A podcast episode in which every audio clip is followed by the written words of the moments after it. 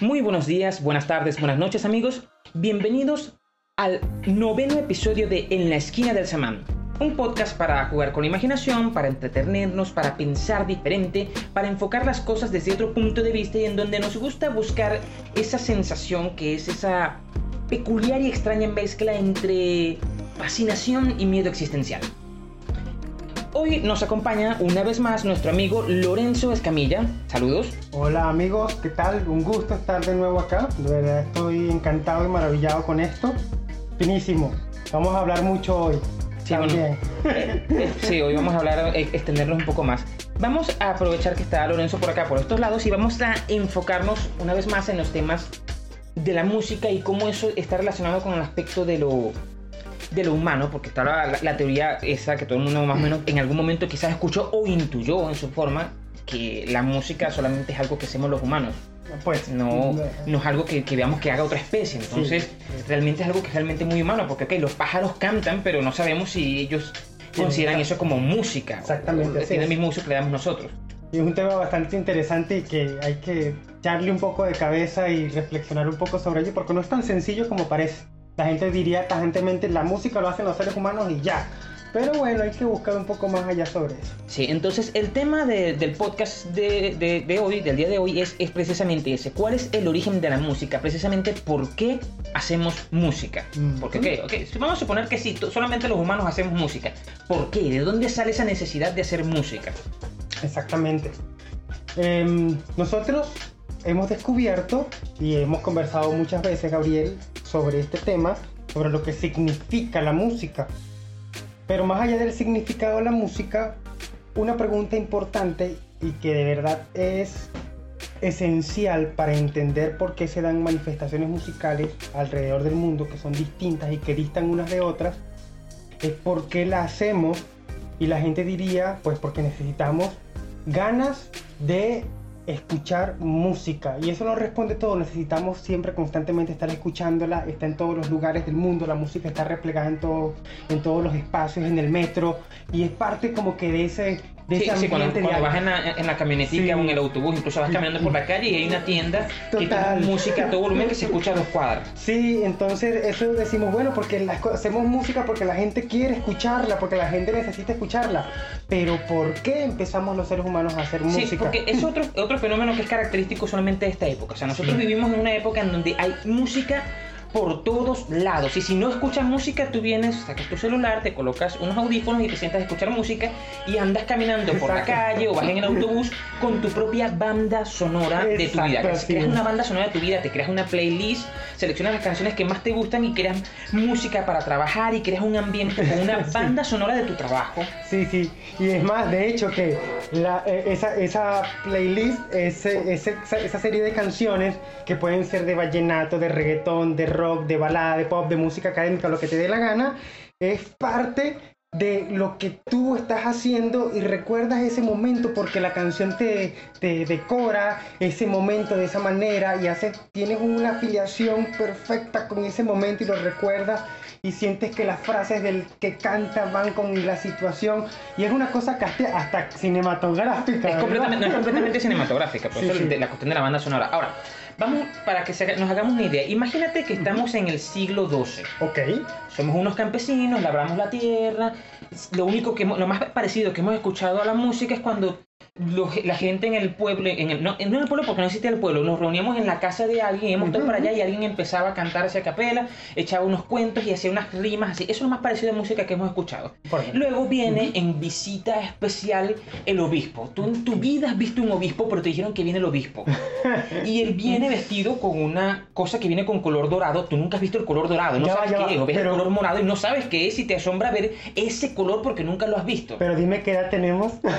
Suponte, tenemos 20 años, tenemos Ok. 19 años, 18 años, que en ese momento es como te decir que tienes 30 ahorita. ok, ¿Ok? Y viene el obispo y nos lleva a todos porque va a ser una... Necesitamos que vengan y vamos a hacer una peregrinación y vamos hasta la iglesia. Ok.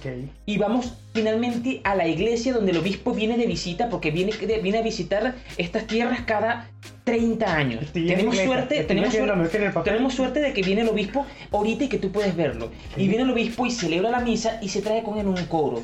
Y empieza a cantar el coro, pero cantan varios al mismo tiempo. Pero no es como cuando tú vienes y estamos todos reunidos y empiezan a cantar, como por ejemplo en la fiesta de cumpleaños que Ok. empiezan a cantar y nadie afina, pero suena genial. ¿ok? Ok. Eso es lo más parecido a música que hemos escuchado. Y de golpe empiezan esta gente a cantar, empiezan los monjes a cantar y maravillas de las maravillas están afinados y no dan la misma nota, dan notas diferentes, voces diferentes. Tú no sabes ni qué es una nota, pero eso suena genial, Maravilloso. suena increíble y te traslada a otra cosa y tú sientes que en verdad esa música solamente puede haber sido inspirada por Dios, solamente puede haberla ideado Dios en la mente de los demás, porque tú en tu vida habías escuchado algo tan maravilloso y tan increíble. Escuchaste por primera vez lo que nosotros ahorita llamamos canto gregoriano, que sigue fascinándonos a todos. Nunca en tu vida habías escuchado tres personas cantando afinadas al mismo tiempo y de golpe escuchas esta maravilla. O sea, la música allí tiene un componente que nosotros, por verla todos los días, lo hemos banalizado. Claro, por supuesto. Entonces, la música para esas personas no puede significar lo mismo que significa para nosotros. Totalmente, y estoy, estoy metido en, en la situación en la que, ha- que- la que ha- de la que has hecho descripción y es muy difícil aún así cuando describes todas estas cosas poder acercarme hasta esa época y aunque la historia nos lo permite, la historia de la música a veces nos permite a través de herramientas, a través de análisis, de cosas que sabemos sobre las técnicas de composición, acercarnos a ellos. Sin embargo, aquí cuando planteas la situación de estos muchachos que están metidos allá en este lugar, escuchando por primera vez la música, nosotros podemos llegar a pensar y decir, oye, pero ¿cómo es que nunca habían escuchado música en su vida? ¿Cómo es que esos tipos nunca habían escuchado una canción? Es que evidentemente nosotros sabemos que no había reproductores ni nada de eso, pero es que la gente tendría que haber cantado siempre, seguro había alguien que tocaba algún instrumento, esto y lo otro.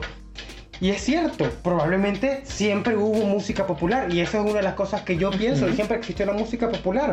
Pero, ¿qué sociedades, qué tipo de personas eran las que estaban, digamos, con todos los recursos para que este fenómeno de la creación musical se diera? Evidentemente está la teoría de que el tambor, el Sí, sí, ritual, la flauta antigua y que todos de alguna vez estuvimos cercanos a la música porque la vemos en la naturaleza y de alguna forma el concepto de música estuvo implícito en nuestras vidas. Pero es difícil aún explicar ahora en la actualidad cómo las personas realmente pudieron haber esta- estado realmente lejos del concepto de la música. Y de hecho, que mm, mm, encontramos que mucha de la música de cierto periodo de la vida humana ha desaparecido, no tenemos registro, No registro de ella de ella, ¿no? y no podemos saber qué sucedía con ella. Entonces ahí es mucho más fantasmagórico y especulativo lo que, hemos- lo que podemos pensar sobre cómo se creó la música y quiénes la hacían y quiénes no.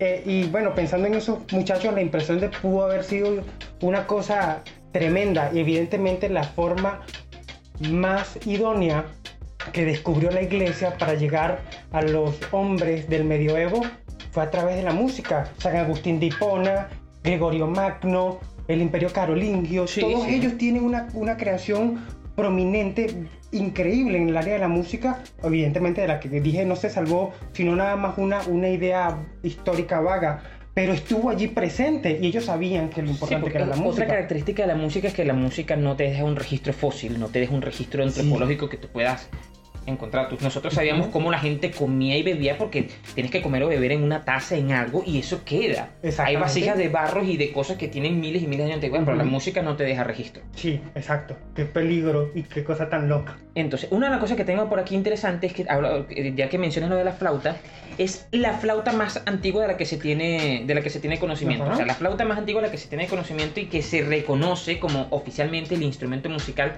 más antiguo que tenemos hasta ahora es una flauta que está datada en hace 36.000 años. Uy. O sea, sabemos que al menos hace 36.000 años alguien tocaba flauta. 36 mil años. La gente que nos está escuchando puede hacerse una idea de cuánto tiempo es eso. Pues, Reflexionen un poco sobre ello. 36 mil años. Saquen la cuenta por sus padres y los padres de sus padres y los padres de los padres de sus padres. Saquen la cuenta por la fecha en la que murió alguien como Johann Sebastian Bach, un músico importante que fue en 1750. Y váyanse un poco atrás al Renacimiento, 1500, y han pasado unos 700, 600, 700 años de todo esto. Entonces, en 600, 700 años la sociedad ha logrado ser lo que es hoy en día, con la sociedad moderna del Renacimiento hasta acá. Ahora nosotros pensamos lo lejos que está de nosotros estos 36 mil años, ¿no? O sea, es mucho tiempo. Sí, bueno, pero algo hilarante en todo esto es que hay otro instrumento que encontraron otra flauta, que no hay, no hay un acuerdo acerca de si se puede considerar instrumento o no, pero la gran mayoría es cree que sí. Está datada en, está datada en 43.000 años. Ok, ok. Mucho más lejos. Y lo curioso de esta que está datada en 43.000 años viene a través de lo que hemos comentado acerca de si la música es solamente humana o no. Es que el yacimiento donde se encontró no está asociado al Homo sapiens, sino al Homo neanderthalis. O sea, que pertenecía posiblemente a otra especie de homínido y no a nosotros. Okay. Lo que significa que quizás, quizás los neandertales hacían música.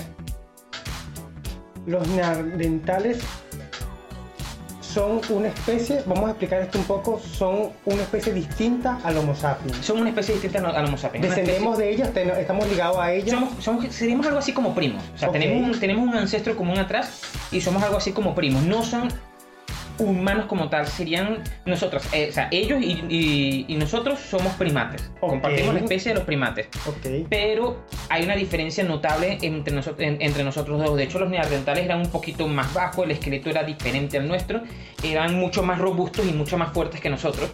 Tenían los ojos mucho más grandes, así que se especulaba que posiblemente tenían una mejor visión que nosotros de noche, lo que les daba más facilidad para cazar. Y existe la teoría reciente de que quizás el hombre tardó tanto en salir de África no porque el ambiente fuera muy hostil a nosotros, o nosotros tuviéramos dificultad para adaptarnos, sino porque realmente Europa y Asia ya estaba colonizada por el neandertal. Y ellos eran una resistencia muy feroz. Hay registros de conflictos entre los Homo sapiens y los neandertales. Y ellos, ellos eran una resistencia muy feroz y posiblemente nosotros tardamos mucho en, en, conquistar Europa porque los neandertales ya la habían ocupado y nosotros tuvimos que desplazarlos a ellos. Es decir, y ellos se extinguieron por alguna razón, bien sea por alguna idea de selección natural. Sí, sí no hay un acuerdo claro de la razón de extinción del neandertal, pero dejaron de existir hace unos 30.000 años aproximadamente, poco más, poco menos.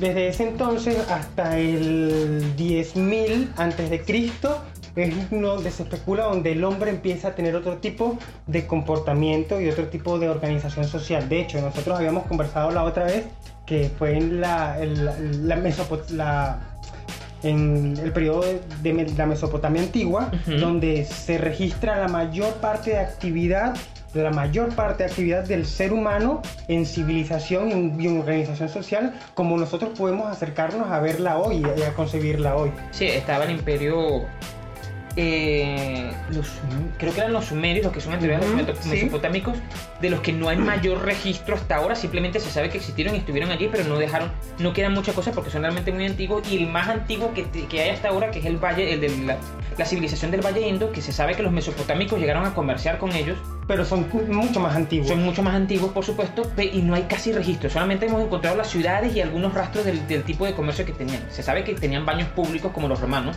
y ya. 14.000, 15.000 años antes de Cristo. No, no, no tanto, serían unos 8.000 años más o menos. El templo más, de hecho, el primer templo que se tiene noticia, la primera construcción en base, hecha en piedra con objetivos religiosos que se tiene noticia es de, del 10.000 antes de Cristo, aproximadamente hace 12.000 años. Ok. ¿Sabes? Hay una cosa bien interesante cuando nosotros ponemos a hablar y a pensar un poco en las expresiones musicales de la antigüedad, del mundo antiguo, y es que evidentemente esto estaba ligado al mito, ¿no? Y es un tema que conversamos la otra vez en el otro podcast y pensamos en la idea de que evidentemente el concepto de música y mito han estado íntimamente ligados y fue una cosa que conversamos y que abordamos allí.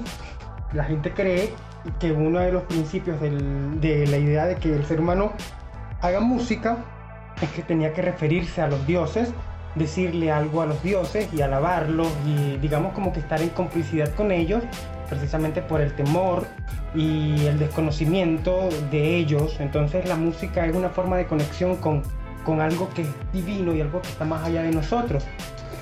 No obstante, nosotros conseguimos que también hay otros conceptos en la idea de hacer música que tienen que ver más con la mímesis propia sí, y con la imitación propia más que con la idea de adorar por la, me imagino yo que supongo me pongo a pensar y a divagar un poco en el asunto y es que un hombre de aquel periodo, de aquel tiempo, estaba viendo como un pájaro que le cautivaba y que tenía colores lindos, que estaba muy bonito, este, hacía un sonido en particular y que de alguna forma por error, entre tanto vagar y vagar, él sopla algo, él sopla una pequeña hoja o sopla un tubo o algo y él logra sacar un sonido de ese tubo y le hace recordar a ese pájaro que tanto le gusta y que tanto lo tiene cautivado.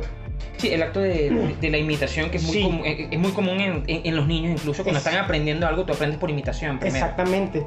Entonces nosotros llegamos a pensar que probablemente la idea de ir perfeccionando y acerca- tratándose de acercar al, a- al canto de este animal, de este pajarito, eh, fue que el hombre fue descubriendo la manera en hacer música y de que su intelecto puede descubrir las herramientas para fabricar esto y no solo, no solo dejar el tubito el- lo que, o la hojita que le produjo el, la primer, el primer descubrimiento, sino perfeccionarlo y tratar de conseguir algo más allá de eso.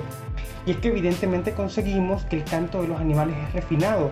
Una cosa que hizo el compositor eh, griego, griego, no recuerdo ya el origen, me van a perdonar todo, Oliver Messiaen, es francés. Francés, me decía Sí, francés. por sí. supuesto. Este, mm, ay, no, el griego, ¿no? Lo que pasa es que estoy pensando en Xenakis y otros tal, Claro, ¿no? claro. Bien, perfecto. Eh, él, durante la primera mitad del siglo XX y mediados del siglo XX, hizo transcripciones de canto de pájaros y llevó a otro concepto la idea del canto de los pájaros y eh, los estudió a profundidad. De verdad era un experto en esto y creó obras y extrajo un material temático para sus obras del canto de los pájaros. El tipo estaba fascinado con esto. Él decía que de alguna forma este sentimiento, esta conexión con la naturaleza, era la originaria, era realmente la conexión con Dios. Era un hombre muy devoto y que sirvió de maestro de capilla para, para, para varias iglesias durante su época. y Compuso una vasta obra religiosa, tanto, tanto así como la de Bach, para órgano y música eh, bien elaborada. Pero uno de los motores principales fue este canto, esta especie de canto primitivo que él decía que vivía con nosotros. Y él pensaba que en todos nosotros estaba inmerso ese hombre que descubría por primera vez el canto de un pájaro. Y él decía que ese era de alguna forma el lenguaje por excelencia de Dios. Y que mientras más estuviésemos en contacto con ese hombre de antes, ese hombre primitivo, de alguna forma más íbamos a entender el concepto de música, que es algo que no podemos aprender, que no podemos tener.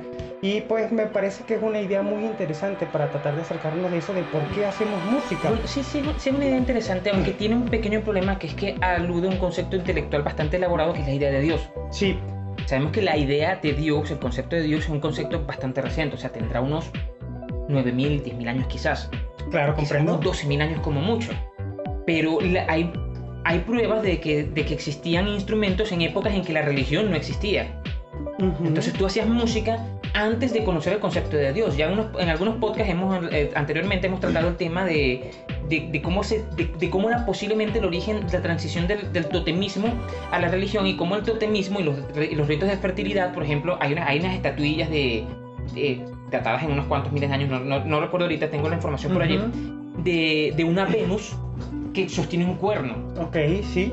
Pero la Venus pertenece a un rito totémico en el que tú tratabas de lograr la fertilidad en base a la relación que tú tenías directamente con un animal que era tu filiación y tu protector. No existía el concepto de espíritu, ni siquiera existía el concepto de alma o el concepto de Dios. No asumías que había un sujeto en la naturaleza, sino que tú dabas un control sobre la naturaleza como controlaba las cosas materiales. Claro. Simplemente creías en la existencia de relaciones no, no físicas entre las cosas que tú puedes manipular por magia, que lo que hemos comentado antes, que la magia era esa relación o por imitación, como funcionan algunas cosas, o por contagio. Entonces tenemos la existencia de posiblemente de música en periodos en que la religión como tal no existía, en que no existía esa conexión con Dios. Existía una conexión con, conexión con la naturaleza, con el universo total, porque tú sentías de alguna manera que el universo era una extensión de ti, era, era, era, era tuyo, Propio. era propio, pero no existía el concepto de Dios, porque el universo estaba a tu merced y tú podías tratar de gobernarlo. No, no es así el concepto de las religiones donde aparece el Dios, que el Dios Nos eh, gobierna. gobierna, el universo nos gobierna a nosotros y nosotros debemos someternos ante él. Eso- esa concepción de la religión apareció miles de años después. Por supuesto, comprendo, comprendo. Bien, me parece que, que si nosotros hacemos a un lado el concepto de Dios, Y, a- y insistimos entonces y hacemos también a un lado el concepto de que el hombre hizo la música por mimesis y que surgió en él la música por simple mimesis para no, para no, para no complicarnos. Podría haber una tercera idea de por qué entonces surge la música en el ser humano y que por qué tan primitivamente él se pone en contacto con la idea de modificar el sonido y de construir sobre el sonido. De hecho, mucha gente dice que es música y realmente la música es construcción consciente sobre el sonido. Pero ¿qué tan consciente pudo haber estado el hombre primitivo de esto de construir y de hacer música?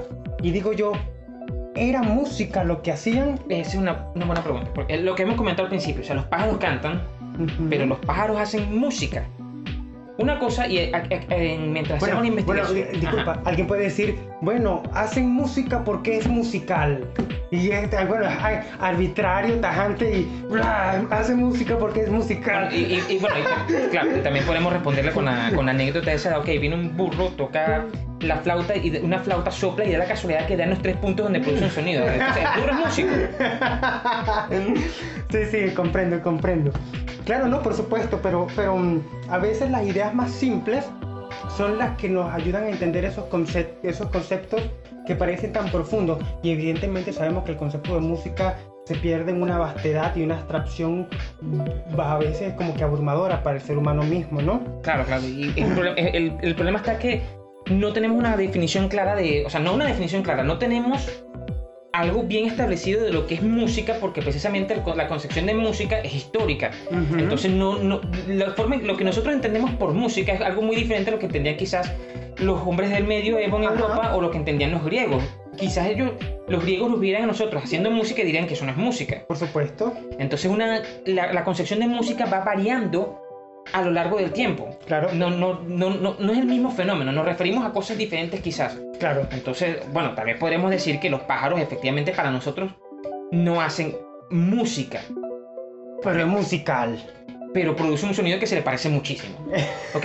Este, eh, había- eh, cuando hacemos la investigación para este podcast me conseguí con un, con un paper de, un- de unos, de unos investigadores, un investigador en concreto llamado E.H. Hagen. Él- bueno, me conseguí con dos papers. El paper que, donde sacamos la parte donde hablaba de los neandertales, donde él se pregunta, ¿hacían los neandertales y otros tipos de humanos tempranos música?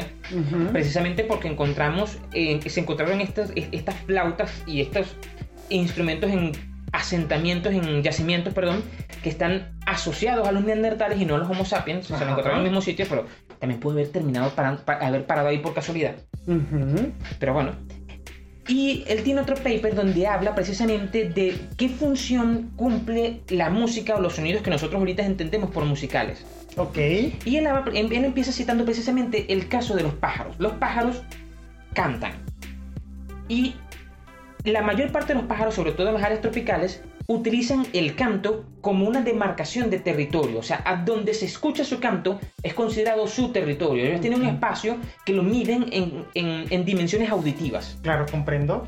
Ujú. ¿Ok? Entonces, donde escuchan el canto de otro, ese ya no es su territorio y deben pelear o defender el territorio de ellos, dependiendo cuál es el espacio que consideran su territorialidad. No todas las aves son territoriales, pero hay unas que sí lo son. Claro. Y se comunican esa territorialidad a través de su canto. Ujú. Y ha llegado a ser tan elaborado porque no solamente lo utilizan para la territorialidad, sino que lo utilizan también para, para encontrar pareja y aparearse y también para establecer algunas alianzas, por ejemplo, los pájaros que trabajan en bandadas. Claro. Y dice que el, el canto en ellos cumple esa función y llega a ser bastante elaborado porque se han registrado especies, eh, sobre todo en el Caribe y en la, y en la, y en la zona tropical, Que son complejísimos. que, son- que cantan a dueto y tienen parámetros bien establecidos de cómo debe responder cada uno de ellos en, en- en- en dueto. Claro. Entonces, es como que si a través de la música, en este caso del canto, se estableciera primeramente un lenguaje y un protocolo de cómo van a establecerse las relaciones. Y él especula, Hagen especula, especula en ese paper que también los primates funcionan de esa manera. Y que los primates quizás en aquel tiempo, sobre todo los Ujú. primates, los primates primitivos, establecían, la, eh, establecían los sonidos como forma de, de- de- de comunicación dentro de su territorio, como forma de, de encontrar pareja y de realizar alianzas. Alianza, Y la hipótesis de él era que la música como tal era muy importante, o estos primeros sonidos que podemos llamar musicales eran muy importantes porque permitían a los primates establecer alianzas más ambiguas que no tienen los, que, que no tienen los animales de otras especies. Claro. Porque los pájaros establecen alianzas entre ellos, pero tienen que haber una cierta relación biológica entre ellos, una relación consanguínea. Y los primates, eh, los primates humanoides, o sea, los primates homínidos, perdón, establecen relaciones que no se basan en la consanguinidad. Ok. Que están más allá de la idea consanguínea. Y él especula que quizás la música, no la música, sí, quizás estos sonidos articulados de forma musical, eh, estos sonidos articulados con cierto protocolo para establecer las relaciones entre ellos, para establecer relaciones y coaliciones estables entre ellos, eran muy importantes y quizás eso devino a la larga en lo que nosotros ahorita conocemos como música. Precisamente porque esas alianzas y esas relaciones sociales que vemos en los animales son tan significativas para los humanos. Es, decir, exacto. el, el paper, el, el- ¿cómo que es el, el nombre del, del Hagen. Hagen? Hagen. Ok, Hagen lo que intenta decirnos o plantearnos, ¿no?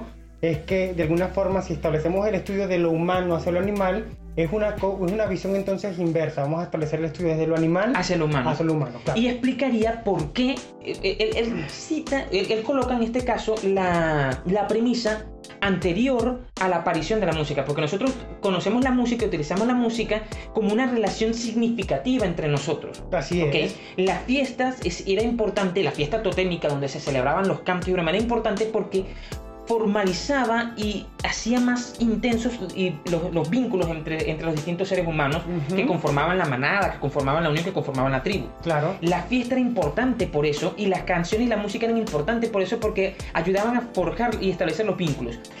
Hegel lo que establece es la hipótesis, coloca en este caso la premisa anterior al sur- al surgimiento de la música. La música se hace significativa porque la unión entre, entre, entre, entre distintos Grupos. grupos de homínidos era significativa, era una unión de vida o muerte para lograr la caza, para lograr la supervivencia, para evitar que, que, que murieran por, que perecieran por hambre o por, o- o por ataque de otras tribus Y es el mismo. y era una unión sumamente significativa. Y precisamente porque esa unión era significativa, la forma en que se establecieron la- e- esa serie de cantos y de sonidos articulados en que se comunicaban se hizo significativa. Claro, y de hecho, eso explicaría también algo, por ejemplo, como que lo que más se- de lo que más se conserva son, por ejemplo, los cantos de guerra, que son tan significativos para la Exacto, vida. él habla, él- él habla precisamente eso. En- ahí tenemos el caso, los cantos de guerra son sumamente importantes. Ahí la Claro. música no cumple una función de Decorativa de- ni nada. decorativa, ni cumple la función de, de alabar a Dios ni nada de esas cosas. Ujú. Un- es, es precisamente de fortalecer la unión entre los miembros que van a pelear y de infundir temor en el otro. Así es. Y esos Es cantos, de guerra, esos cantos de guerra eran, eh, que, que- que asustan bastante. Porque, ok, tú dices, ok, ah, unos tipos que están cantando la guerra. Sí, imagínate que estás tú en, en una filita aquí, con, que estás tú con 20 tipos y unos fusiles del otro lado y 40 eh, aborígenes, 40 indígenas. Imagínate que somos europeos en África. 40 aborígenes con un montón de lanzas y de chuzos afilados cantando y pegando gritos. Con tambores. con tambores. Eso infunde miedo y al mismo tiempo Posi- te fortalece los posicionas vínculos en el y le da moral al otro grupo. Claro, por supuesto. Cumple una función que no es precisamente sacra ni una función para nada estética. Exactamente. A pesar de que te puedan sonar incluso a veces hasta muy bonitos, sobre todo las marchas de guerra suenan, su- su- suenan apoteósicas, las últimas marchas de guerra sonaban, sonaban geniales. Lo que hemos comentado el caso de la guerra de, de independencia en Venezuela. Claro. De- perdón, de la guerra federal. Que tú me digas, ok, la- el canto de la guerra federal donde estaba, es- ese que todo el mundo conoce, este, aviva las banderas, el viento, las candelas, el viento va Inés. Aviva las candelas, el viento va Inés. El sol de la batalla alumbra en Santa Inés. Oligarcas, temblad, viva la libertad. Ok, ¿te parece un canto Tonto. tonto, sencillito, nada del otro mundo. Sí. Pero imagina que eso lo vienen coreando un montón de hombres a caballo con chuzos en un, un un montón de voces al mismo tiempo que vienen Dispuestos a dispuestos a matarme. matarte. Y para meter más miedo, vienen en cada. En, en los tres hombres que van delante vienen con unas cabezas clavadas en cada uno de los chuzos. Ese canto infunde terror en De ese momento. forma. Así ¿ok? es. Se transforma en algo completamente diferente, a pesar de que nosotros. eh, Hoy en día la está broma moderna, lo vemos- politizado y sí, es Sí, lo vemos cosa. como algo más banal, como que ah, una melodía sencillita. Claro, sí, no, sí, no, sí, no era sencillita. De la misma manera que, que los soldados en la Revolución Francesa que venían cantando la marsellesa tenían que infundir miedo en, la- en- en- en las tropas del rey. Claro, por supuesto.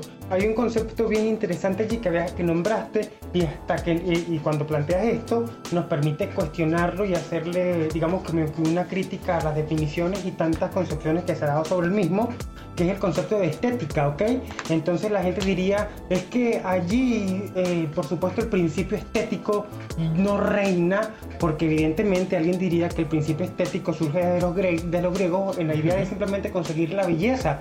Sin embargo, este tipo de actos que son heroicos y que de alguna forma los grupos sociales hacen valoraciones reales sobre eso, sobre el hecho de que un grupo de hombres vayan a, la guerra y que ese canto sea parte de ellos, los hace sentir esa conexión y de alguna forma este momento, supongo yo, y voy a utilizar el término, aunque no sé si está, no, no, no, voy a reflexionar si está descontextualizado o no, sería sublime para ellos el simple hecho de estar peleando con su grupo de personas que los ha visto crecer y que de alguna forma siente que pueden ganar esta guerra, después que pueden ganar esta batalla, porque la música misma les da todas las herramientas de coerción social que necesitan para conseguir esa finalidad. Exacto. Y aquí finalmente nos vamos acercando al meollo de la cuestión de que queremos conversar hoy. Es ¿por qué hacemos música? Ya sabemos que los que hacen música para la guerra no tienen la intención de hacer algo bello. Exacto. No, tienen la intención de hacer algo que cree un vínculo que lamentablemente no tenemos una palabra que exprese eso que ellos quieren crear. Exactamente. Tenemos que recurrir a un montón de descripciones para explicar, que... para explicar que necesitamos algo que dé fuerza, brillo y al mismo tiempo infunda terror y miedo. Exactamente. no hay una palabra que explique eso. No, por supuesto. No, sé si en inglés o en otro idioma hay una que la explique, pero en español no la existe. No, no la tenemos. Este, mm, supongo yo que de cierta manera el concepto musical también es el concepto de música en la idea de que las sociedades fueron evolucionando y fueron desprendiéndose de ciertas actividades. Evidentemente nosotros consideramos que es mejor la diplomacia que la guerra. ¿Okay? Ha pasado mucho tiempo para nosotros considerar dejar de hacer la guerra, aunque aún los países, hay muchos países del mundo que lo hacen. La guerra no es la misma. Los hombres no se plantan frente unos a otros a matarse con lanzas, ni a apoyarse, ni a quitarse las cabezas. Hoy la guerra es más sofisticada pero igual de brutal y salvaje, en la misma razón que conseguimos tecnología para tratar de dejar de ver un poco al enemigo y darle sorpresa, la música y el concepto de la música también se ha desprendido un poco de, de, su, de su idea original. Digamos que ya establecimos que esta idea original es esta que describimos, ¿no? Sí, esta de que la música, bueno, nosotros denominamos música, o sea, entendemos, que, entendemos por música esta sucesión de, sonidos tanto en tiempo como en frecuencia. ¿okay? Lo que hemos notado es que es, ese fenómeno, ese fenómeno físico que es variar la frecuencia y, la, y, el, y, y el ritmo de, los sonidos que producimos nosotros, ha tenido usos y significaciones diferentes a lo largo de la historia. Por supuesto.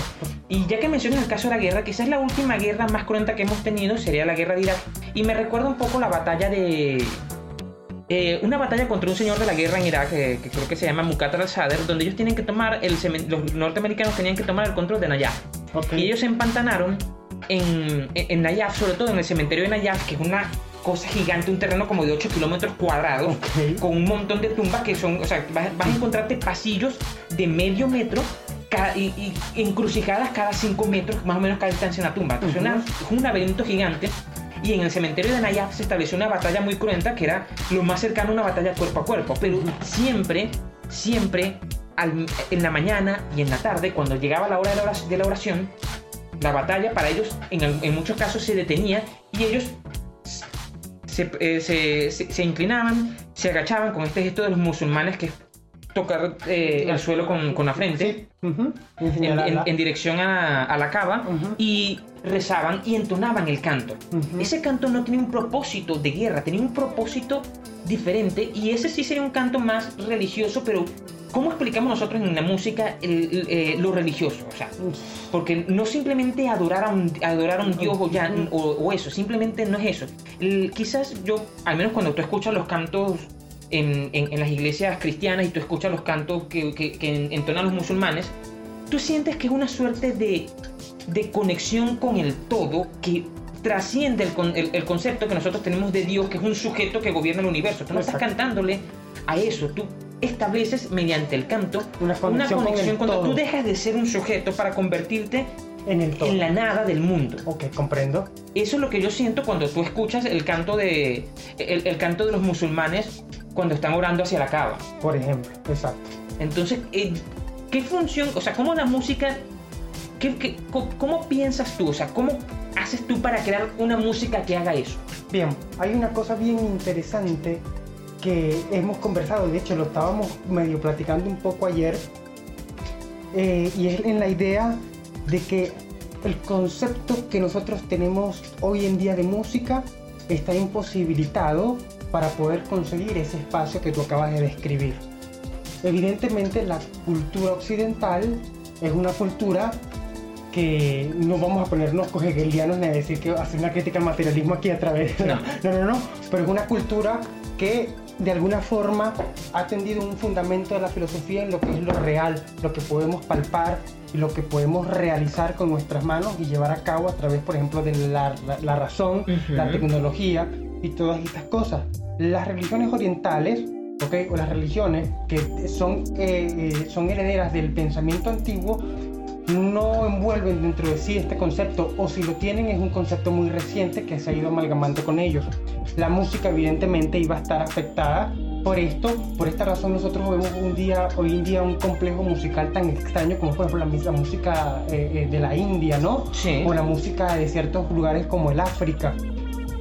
Por esta razón nosotros no podemos entender este concepto de esta música que nosotros simplemente decimos es música religiosa o creamos los términos para decir es música et- eh, es música étnica, son etnias e inventamos la etnomusicología para ver si las estudiamos. Y para tratar de, de entender que, que- que siento yo que, bueno, lo estamos conversando, siento yo que quizás la limitación de la etnomusicología o de la, no la etnomusicología, de la epistemología occidental para aprender ese tipo de objetos, de, de- de objetos de estudio, que es que tú consideras la música como un producto, como Exactamente. una elaboración y no es, ellos, no la- ellos cuando hacen música no lo hacen en, esa, En ese sentido. O sea, La vamos música no ponértelo- tiene nada que ver con vamos a venda. vamos a ponértelo de estas maneras. Yo no sé si el término es correcto, pero yo creo que ellos, eh, los orientales y lo, y lo que, lo, lo que la musicología llama música étnica, ellos no conciben el concepto que nosotros tenemos de performance. Ok, comprendo. O sea, para ellos la música cuando, yo- cuando que, que No, elaboran no. no es una performance, no es uno, un producto que yo elaboro para hacer una representación que voy a dar. Ahí, ahí- ahí vamos a hacer una pausa con algo que estoy recordando y hay un- algo bien interesante que quiero debatir en este punto Ok. y es la idea del performance con, ¿te acuerdas del ditirambo, no? Ajá. teatro griego. ¿Tú, tú recuerdas que, no sé si recuerdas algo de eso, que hay varios géneros dentro del ditirambo y ello, por supuesto, el ditirambo, según se cree, para los griegos tenía la idea de entretener y digamos como que de ser un acto público para las masas. Muy probablemente el concepto de masas que tenemos hoy en día No el tiene nada que ¿no? ver con eso. Y nosotros vamos a insistir mucho en esta, en esta idea de que los conceptos que hoy tenemos a veces se nos quedan cortos para evaluar la antigüedad, pero es necesario decirlo a la hora de hablar de esto. Pero en el ditirambo, por ejemplo, se introduce el concepto de coro. Por ejemplo, el concepto de coro o chorus eh, es que las voces que estaban ocultas, un grupo de voces ocultas detrás de algún lugar donde se hacía la representación, por ejemplo, esta representación podía tratar sobre un acontecimiento importante que se vivía en la polis de aquel momento. Por ejemplo, a alguien le ocurría algo que fue algo que impactó el momento y se hacía una representación sobre ese acontecimiento. Mm, Por ejemplo, para ridiculizar, se tiene mucho registro de que hay obras que se hicieron para reír, para ridiculizar, para pro- producir gracia, y alguien se cayó, alguien muy importante se cayó. No supongamos que es un presidente ni nadie, alguien se cayó y se hace en esa escena algo, yo la llamo escena, ¿no? Al de alguien que se cayó y el coro griego del, del ditirambo hacía las voces como una especie de risa enlatada de lo que sucedía. La risa enlatada, por ejemplo, el chavo del 8, ¿no? Sí, sí, la risa que es un concepto como de los años ja, 60 sí, más o 60, menos. Exactamente, o sea, la gente se reía y el público de alguna vez se activaba con ello y también se reía y de alguna forma los griegos manejaron este concepto de algo parecido a lo que nosotros llamamos hoy en día espectáculo. Y digo algo parecido es precisamente porque el ditirambo tenía una función muy específica y muy básica, digamos, yo voy a llamarla casi que genital, de la idea de todos recrearnos. Sí. Evidentemente todos somos como una especie de niños grandes ya y el ser humano nunca ha perdido esa idea juguetona todas, en todos los lugares del mundo tenemos esta idea del juego implícito y la música está hecha en eso. La idea de jugar a ser otro, la idea de tratar de ser un dragón, de ser un monstruo que se come algo y de que los niños, los grupos y las masas se entretuvieran con ello, estuvo presente en, en, en el periodo griego. De hecho, se llegaron a hacer representaciones donde se incluían muchos personajes y había muchos de ellos allí. ¿Qué me dices tú y piensas tú un poco sobre la idea de performance y la idea del, eh, de, eso de, de, la imitación, del jugar a ser otro, del show, porque de alguna, de alguna forma el performance es eso, jugar a ser otro y hacerles creer que uno es algo más. Como músico te comento algo, siempre, y yo soy cabello largo, tengo el cabello largo, y mucha gente me pregunta cómo hago yo para sentir la música que yo siento cuando yo toco y esto y lo otro y que como que si yo estoy transformado y metido en algo más me ha pasado mucho tocando con Lepster que cuando estoy en el escenario de verdad cierro los ojos durante un buen rato de las canciones para tratar de olvidarme de lo que está pasando con la gente que me está viendo y para yo tratar de verdad sentir espiritualmente, esto es algo muy mío, espiritualmente eso que estoy sintiendo y a veces me llegan momentos y recuerdos cuando estoy tocando de cuando compuse las canciones o cuando hice esto y lo otro. Y a veces ah, me encuentro pensando sobre cosas que no me imaginaba que iba a estar pensando en la tarima. Y me doy cuenta que no sé actuar, no sé actuar aunque las fotografías que la gente me toma y los videos que la gente me toma, la gente diría, tú estás actuando, tú estás haciendo algo más, hay algo más en lo que tú haces y en eso te envuelve la música. Y la gente me lo ha dicho, me lo ha preguntado, yo no a veces no sé qué responder, en ese caso. En ese sentido. Y yo me digo, y yo me pregunto entonces qué es el performance, qué es el show y qué es esto que estamos como obligados a hacer en la idea de que de hacerles entender a las personas un mensaje que debería estar claro, ¿no? Porque si yo soy lo que soy, el arte es lo que es y el arte transmite lo que transmite y es esta serie de cosas organizadas, ¿por qué agregar algo más a eso que es el performance? Me hace no solo pensar, y eh, con esto cierro la pregunta, no me hace pensar en el show moderno, me hace pensar en el espectáculo barroco, en el espectáculo del siglo XIX, o por ejemplo en las representaciones de la vida de Jesús que se hacían durante la vida pensando precisamente, precisamente eso, o sea, si, si lo cortamos con esa tijera daría la sensación que por ejemplo el teatro griego quizás haya sido un performance, Ajá. porque era efectivamente una representación, ninguno de los que estaban allí se sentían realmente que estaban que, que, que, que, ellos eran el personaje en ese momento. Ellos jugaban a ser el personaje. Eso me trae la vamos, voy a tomar dos ejemplos de la literatura uno es el de André Marlot. André Marlot escribe un libro que se llama Un bárbaro en Asia, donde él cuenta cómo fue su viaje por, por, por, China, por la Conchinchina en aquel momento, lo que es ahorita Vietnam, Laos y Camboya. Cómo fue su viaje por, todo, por, por todas esas regiones y por la India. Él pasa a la India, la Conchinchina y finalmente termina en China. Y dice que cuando llega en China, él siente que los chinos eran como niños. Okay. Que la cultura china era una cultura de niños, pero ¿en qué sentido? O sea, cuando tú vas con, cuando tú estás con un niño y le va, vamos y los niños, vamos a jugar. Ok.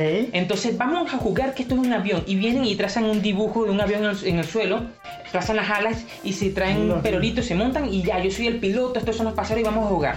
Pero si tú vienes y lo montas en un avión de verdad, así no sirva, ya no es un juego, ya no les gusta. Ya, ya no gusta Ya no les gusta porque no, ya no es un juego. El acto de, lo gracioso de jugar es que tú puedas precisamente no estar en algo jugar real. en el jugar en el sitio, que tú puedas representarlo. O sea, el, lo que gusta, el placer del juego es el placer de la representación del sitio.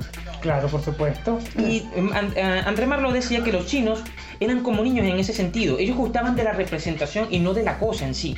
Y lo decía sobre todo por la forma en que ellos, ah, que ellos utilizaban el lenguaje, porque todo el lenguaje chino, que si las, las siete rosas de esto, las cinco verdades de aquello, ok, todo es un juego de palabras, pero si tú les traes la verdad abstracta y desnuda, que como nosotros, como en Occidente estamos acostumbrados a, a, las cosas, no les gusta. Ellos quieren esa representación. Sí.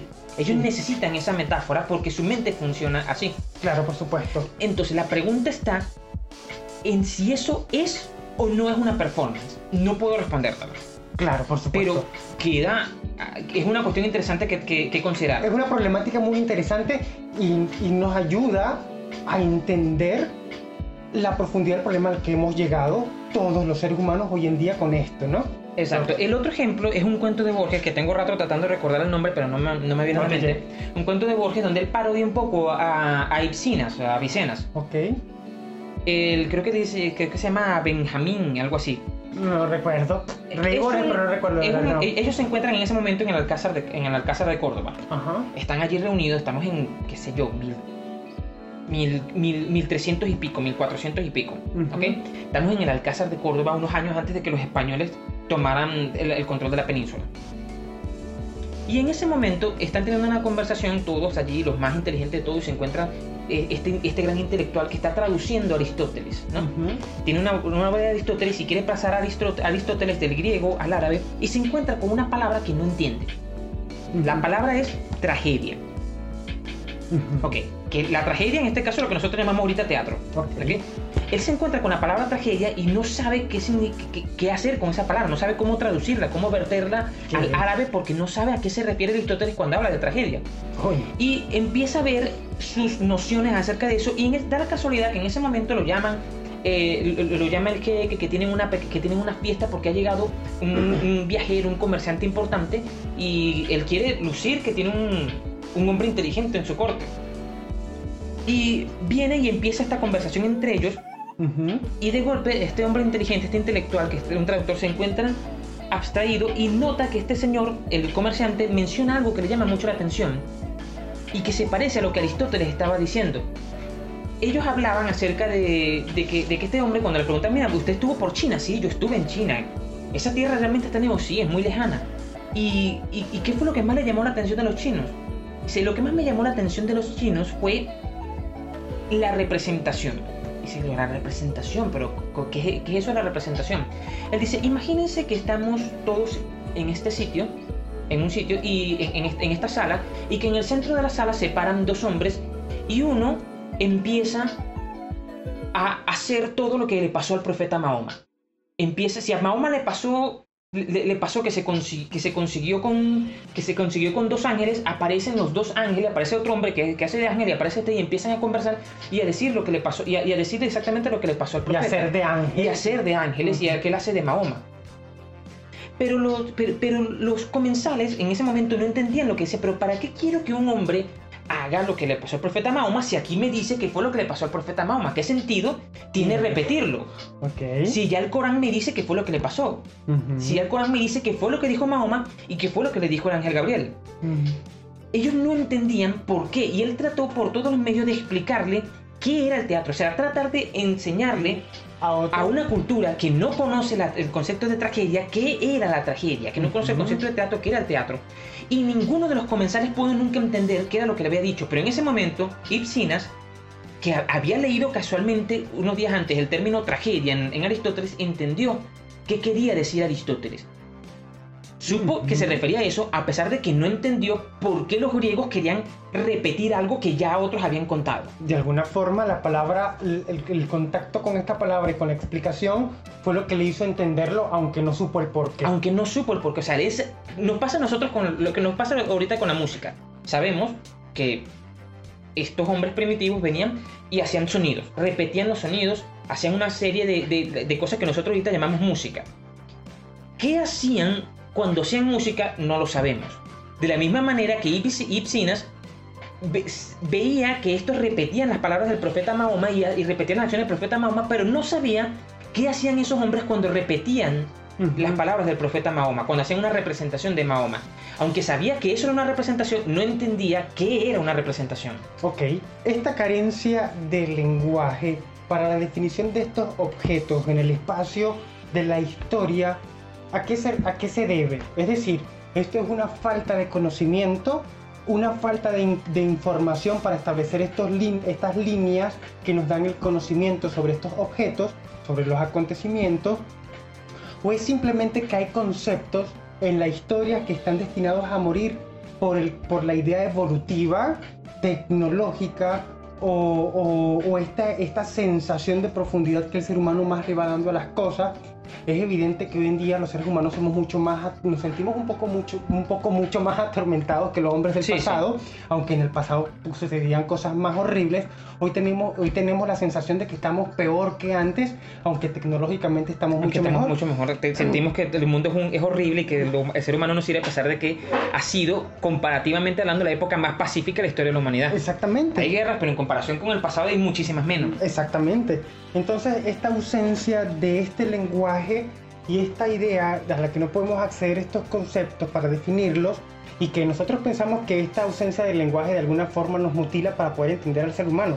Porque a la hora yo quedo un poco con incertidumbre de qué es lo que ocurría y me dan ganas de volverme una especie de musicólogo, antropólogo y meterme en esas cuevas del pasado y tratar de extraer lo máximo de allí en jeroglíficos, en cosas que podían darme información sobre ello.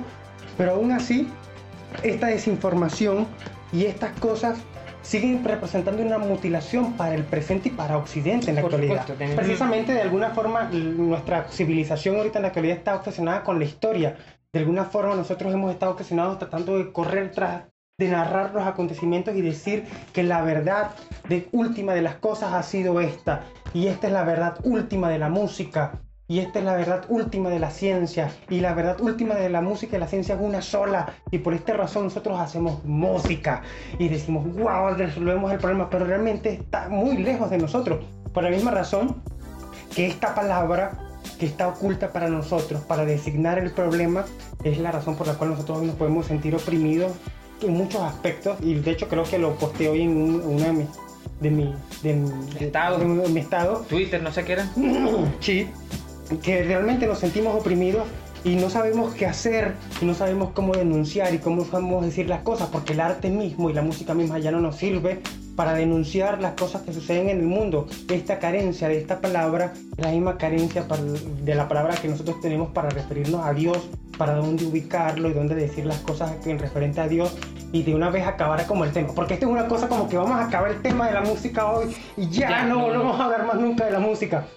Y bueno, creo que más bien, más allá de la angustia que esto nos puede, que, no, que, nos puede decir, pues, digamos como yo me voy a, basar en una idea un poco más borgiana, creo que es maravilloso y mágico que nosotros podamos seguir siempre en esta incertidumbre, ¿no? Y creo que Borges, la literatura de Borges, lo que decía Borges nos, nos impulsa un poco más a seguir dejándonos llevar por ese vacío y por esa oscuridad que esté en ese túnel profundo y tratar de rasgar un poco más en ello hoy en día la razón por la cual nosotros podemos hacer música puede estar sujeta a muchas cosas y hoy en día las personas consiguen que la música es solo entretenimiento.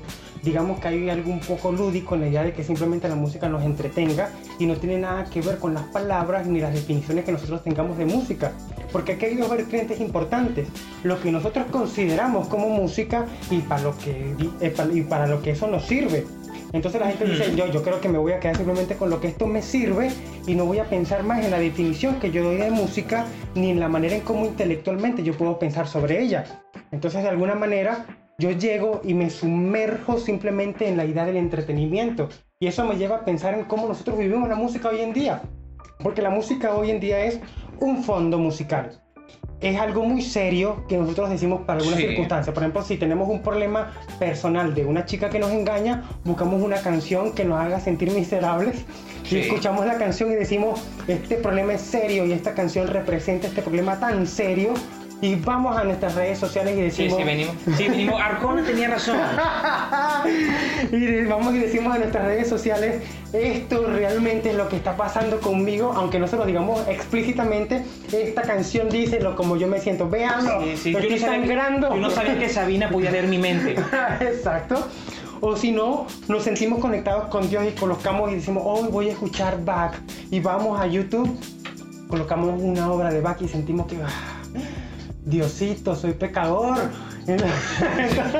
como, yo, cuando, pongo la, suite de, Chelo número 5 de Endo menor, que creo que es una de las mejores cosas, las cosas que más me encanta de Bach. Sí, hay una cosa bastante em, de utilidad, utility en relación a la música, algo que nuestros abuelos probablemente no hayan vivido, no, Nosotros utilizamos la música en la actualidad como una especie de gestión, como, como herramienta para gestionar nuestra propia energía y nuestra, sinergia emocional. Sí, y, no, y hay algo de eso que habías dicho también, precisamente de la conexión con el grupo, ¿no? Porque si yo escucho la música para mí solo, ¿qué necesidad tengo yo de decirles a los demás que la música que yo escucho es esta? Pero hay algo bien interesante en esto. Nosotros conseguimos, y esto ya me tendremos un poco, un poco allí para tratar de analizar esto en relación a la música, conseguimos publicaciones de memes de gente que dice, cuando compartes una canción, estás compartiendo tu alma. O cuando Ajá, alguien sí, dice, sí, la he visto muchas veces. Todas esas cosas, ¿no? Entonces la gente dice, tómate muy en serio cuando alguien te comparte una canción porque, Porque te está com- compartiendo algo de su alma y de su sí, ser. algo bastante interesante. Para otros puede parecer muy cursi, para otras personas no tanto. Estamos sirviendo café, así que bueno, se escuchan las tazas. Ah, Ya, ya, ya, ya, ya. Ok, eso estaba contando las, las- las cucharadas de azúcar. Sí, Bien. sí, yo, yo, yo soy pro diabetes, él es pro, no sé. Bueno, entonces resulta que nosotros conseguimos que este acto ritual nos ayuda a conectar con los demás. Ahora bien, lo que había dicho de nuestros padres es interesante porque nuestros padres o nuestros abuelos no iban a recurrir a ningún canal de ningún lugar No. para, colocar, para colocar back. De hecho, hace 40, 50 años las personas de Tinaquillo, aquí en Venezuela, en el estado Cojedes, o las personas que vivían en un pueblito de la Argentina por allá metido, no les hubiese importado un rábano quien era Johann Sebastian Bach, pero parece que hoy en día se ha vuelto un tipo muy importante más con el tiempo. Evidentemente él siempre fue importante para un grupo de las personas que hicieron música en el mundo de una tendencia, de un estilo y de una Podemos forma. decir que Bach se está convirtiendo en música popular. Probablemente, probablemente. De hecho, en su momento hizo música popular. Lo que pasa es que mucha gente entra en, cont- en contradicción con el concepto de música popular. Pero hoy en día la música es más popular que cualquier otra cosa. Sí, por supuesto. Ok, entonces la música de Bach hoy en día, o la música de Beethoven, o la música de mm, Shostakovich, ha ganado, digamos, como que un terreno mucho más amplio. Y, y ya que mencionas música Ujú. popular, alguien que me cite algo más popular, pienso yo que eso incluso más, po- más popular que lo que cualquier cosa que haga Bad Bunny, algo que sea más popular que la suite de los planetas de Halls. Por ejemplo, que está en todos los lugares. En todos, la- en todos lados, o sea, cualquiera que haya visto La Guerra de las Galaxias, que haya visto Ujú. Harry Potter, que haya escuchado una película, O que haya escuchado Black que- Sabbath. que haya, que- que haya visto una película que haya compuesto la, que, que- que- cuya música haya sido compuesta por John Williams, quiera o no ha escuchado la suite de los planetas de Hulk. Ujú. O sea, tanta parte del cine se ha inspirado en la suite de los planetas de Hulk que creo que buena parte del concepto de música cinematográfica se lo debemos a dos grandes paradigmas que son eh, Wagner, que ya lo habíamos comentado, Sí. que más- no, no tanto lo que compuso Wagner, sino la forma en que Wagner compuso. Sí. Y en el influjo de cómo debe ser la música de cine, quizás el que más ha tenido influjo ha sido Holtz. Claro, por supuesto. También, bueno, hay otros que podemos nombrar como est- Richard Strauss, con este, estas cosas hacia la Zaratustra y todo esto. Pero sí es verdad, tienes razón. De hecho, nosotros podemos entender a través de esto que tú comentas que el concepto de música popular es un concepto que ha estado discutido por muchas personas porque entra en intereses de las personas que quieren que la música ocupe un lugar o Ujú. ocupe otro lugar. Y es igual que el concepto de música culta, música seria, música académica, Exacto, ¿no? y, que, y, y que pasa también el problema de que siempre el término música popular es un poco peyorativo o se entiende Ujú.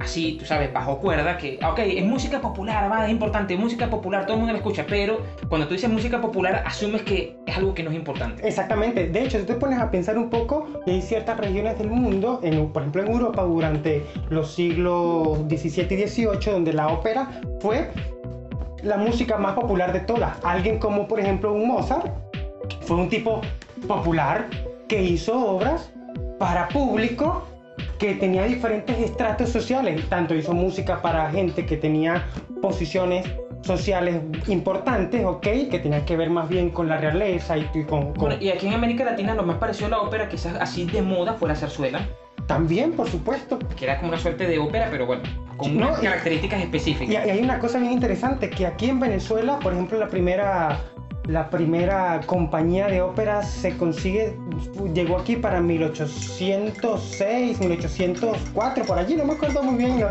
no recuerdo la fecha, pero fue durante los primeros 10 años del, de- de- del siglo XIX, la primera década.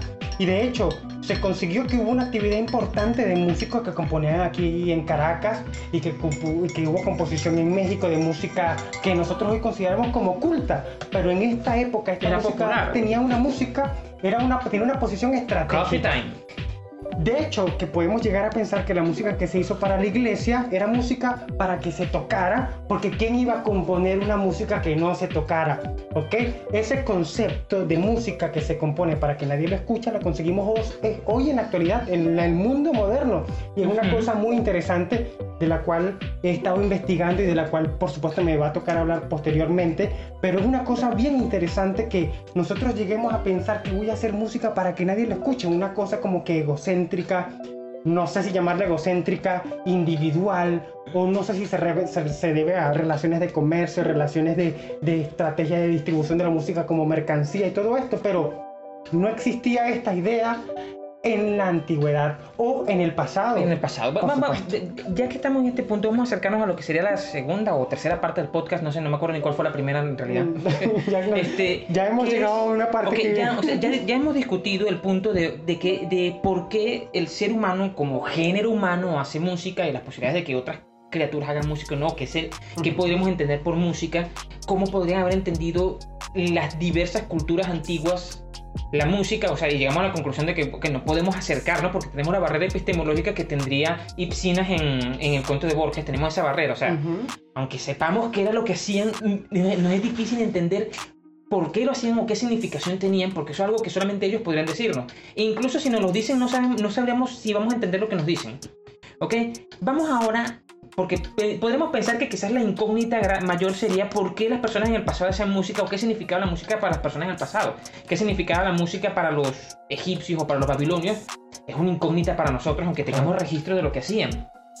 Pero incluso en la, actualidad hay puntos que no están claros acerca de por qué los seres humanos hacemos música, porque no cumplen la misma función, y creo que esto es una conversación que tenemos temprano, no cumple la misma función la música que hace un académico, por ejemplo, que está estudiando en el conservatorio y que realiza la música, como dices tú, no para que alguien la escuche, realiza música como exploración intelectual de la música como lenguaje.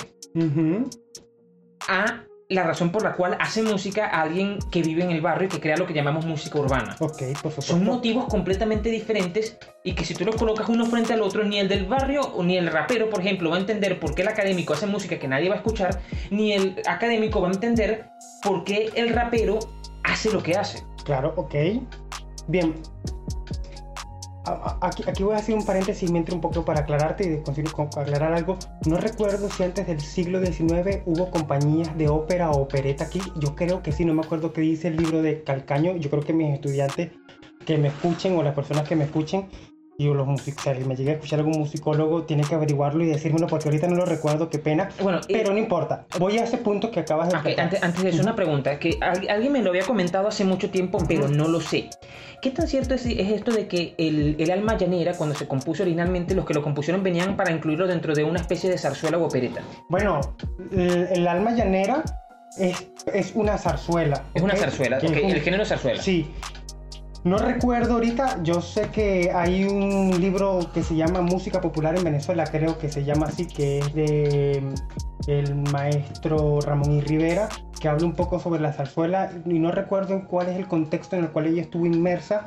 Lo cierto es que sí, es, sí tiene que ver con esto y tuvo, o se desprende de este concepto y evoluciona aquí de una forma autóctona y creo que este, este, esta forma de composición fue explotada durante el siglo XIX aquí de una forma muy interesante. De hecho, nosotros llegamos a establecer, podemos llegar a establecer que muchas de las formas que conseguimos en la música criolla y que muchas de las formas que conseguimos dentro de la música folclore de varios lugares de, de Venezuela son géneros vivos que sobrevivieron, que viajaron de España acá y que aquí toman características propias con ideas rítmicas que crecieron aquí por mil, mil razones, ¿no? Por supuesto, por ejemplo, el, el, vínculo innegable que tú escuchas entre la música llanera y la música flamenca. Por ejemplo. Las técnicas de canto son muy, muy semejantes y esa forma en que el cantador, en, el cantador de flamenco entona y, da un grito largo se parece mucho al grito con que siempre habla, ese grito de pecho largo que da, el, que da el cantante de música llanera cuando inicia, cuando inicia un corrido o inicia alguna canción. Sí, por, supuesto, nosotros lo que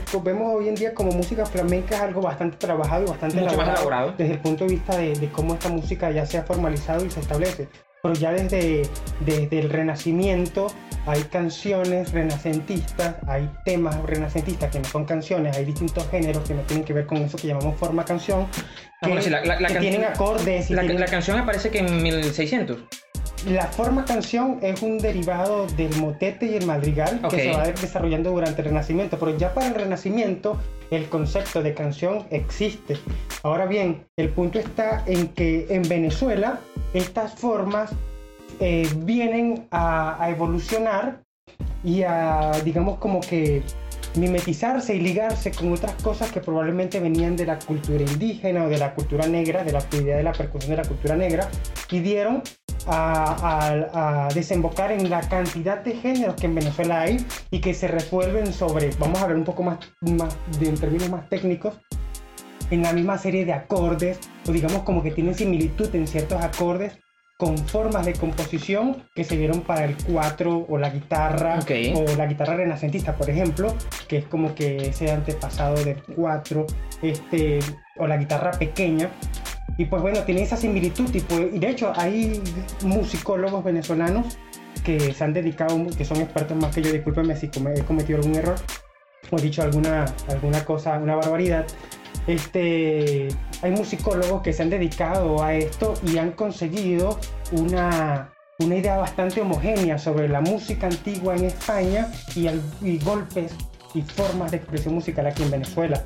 Y esta forma de expresión musical tiene que ver con la música popular, más bien dicho, que con la música de alguna forma que nosotros hoy tendemos como culta. Pero es que este concepto en la antigüedad es un poco extraño. Más bien digamos que los dos grandes géneros las dos grandes familias de la música de la antigüedad, perdón, de la antigüedad no, no, sino de la Edad Media, Renacimiento, sería la música que es sacra y la música que no es sacra. Que es la música que podemos decir de eh, profana.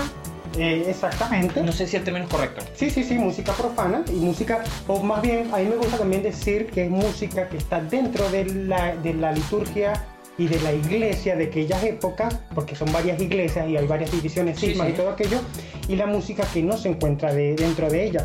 De hecho, hay una cosa muy interesante que, por ejemplo, durante la escuela que se desarrolla en 1200, 1300, que es, digamos, como el, gótico, ¿no? Que llaman gótico. Sí, el periodo gótico. Ajá. Bueno, bueno yo, yo, asocio el gótico a la, arquitectura, no conozco los otros aspectos es decir, gótico. Decir una música gótica, no, pero de, dentro de estas capillas dentro de este, de este, de este periodo se desarrollan técnicas de composición conscientes, digamos como que aspectos formales de cómo componer y cómo no componer y hasta digamos que reglas para poder para poder eh, para poder realizar esto y para poder hacer música. De hecho, hay una cosa bien interesante que lo que llamamos motete, una forma de una, una, una expresión de música litúrgica, digámoslo así, da Em, digamos como que da pie a que música popular se desarrolle y de hecho el tropo que es una idea que surge de ligarse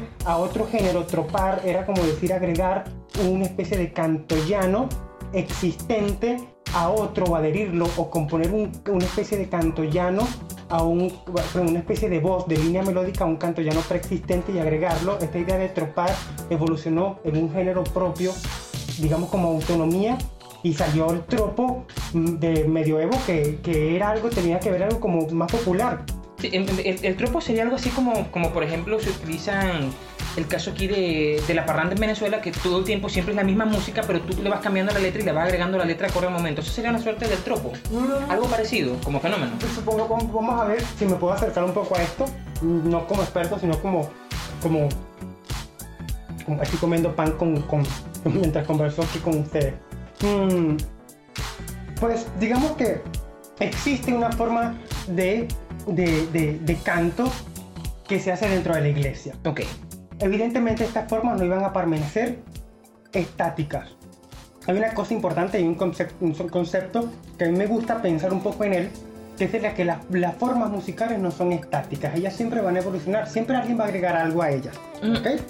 Algo que nosotros ahorita quizás nos cuesta entender porque estamos acostumbrados a que cualquier cosa que se crea tiene que conservarse y preservarse tal cual está. Exactamente. Y, y, y, eso no existía en la antigüedad. En la antigüedad, en, en, en, las sociedades antiguas y también en las sociedades medievales, era normal que si yo venía y componía algo, el otro venía y le agregaba algo y era legítimo agregarle algo. Por supuesto, y de hecho que no, no tenían problema con esto de que si la esencia se modificaba, no, no había, no porque entendían eso de la esencia o entendían bien el, asunto en el que estaban inmersos. Para nosotros, insisto, el lenguaje en el cual nos referimos a la historia de la música siempre es un poco complejo y a veces hasta ambiguo porque decimos cosas sobre la historia de la música que no son ciertas pensando nosotros que estamos dando los términos correctos. Creo que ha ocurrido durante toda esta habladera mucho, pero no importa, seguimos adelante.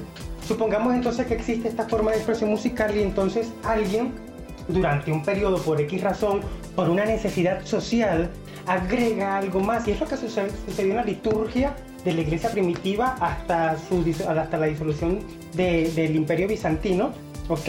Y lo que dio precisamente al, al, al, paso de esto que llamamos el renacimiento, que no fue un, un siglo de renacimiento, sino son, muchos periodo, años. un periodo muy largo. Sí, donde esto que, que es el renacimiento ocurre en, eh, de diferentes maneras. Primero pasó en Italia, cuando en Italia sigue apagando, la oleada finalmente llegó a Francia, después Todo se Bien, ahora bien, resulta que por una necesidad histórica, de una necesidad de ese momento de la liturgia, ocurre que alguien agrega algo más.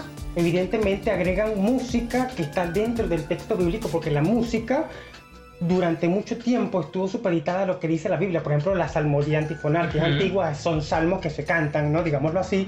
Y todo esto en torno a la Biblia giró mucho y sobre la, cómo, la palabra debía estar implícita en la música y tú no debías alterarla. Pero lo que ocurrió fue que se alteró durante mucho tiempo. y que para nosotros es, difícil entenderlo porque estamos acostumbrados a leer la Biblia en español en tres o cuatro traducciones diferentes. Pero en aquel momento la Biblia estaba en latín o en griego, que son idiomas, sobre todo el griego, mucho más susceptibles de musicalización, un idioma muy musical. Es muy fácil colocarle música porque el idioma te lo permite. Lo que nos pasa a nosotros con el inglés que es mucho más fácil musicalizar algo en inglés que en español. Vamos a decir un chiste cruel, un chiste bien chévere que es que todos le colocamos el, el, el fortotun, no mentira. y suena muy bien. Estamos en latín, no mentira, bueno. Este, tropo entonces la idea del tropo surgió en un periodo donde esta, esta actividad se repitió tanto que se volvió en un género independiente porque ya, ya lo que tú agregabas cobraba forma propia y podía independizarse de ese canto que se permanecía intacto dentro de la iglesia. No consigo un género por el cual yo comparártelo ahorita en la actualidad. La idea de tropar o de hacer tropo, que es agregar, se consigue hoy en día de diferentes maneras, pero no sé si tenga que tener, eh, no sé si tiene correlación con lo que nosotros, con lo que en ese tiempo se llamaba tropo. ¿Entiendes? Así la música ha estado sujeta a esos cambios siempre, los géneros y la expresión de la música siempre ha estado sujeta a esos cambios. No sé por cómo llegamos a este punto y, no, a qué parte es que íbamos.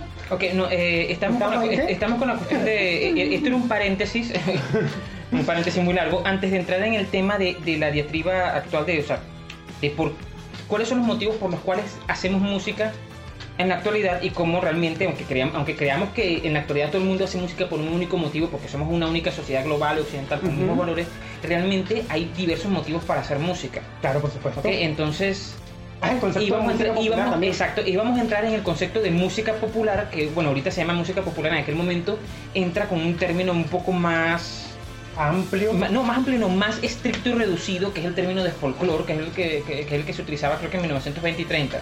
Sí, la, la, idea de folk viene a referir a algo más bien como que el espíritu o el alma del pueblo, porque yo creo que folclore, me parece a mí, incluye no solo la idea de la música, y de lo que la música representa para cada grupo social, sino la forma en cómo se actuaba. Esto es más bien como que la cultura de cada lugar.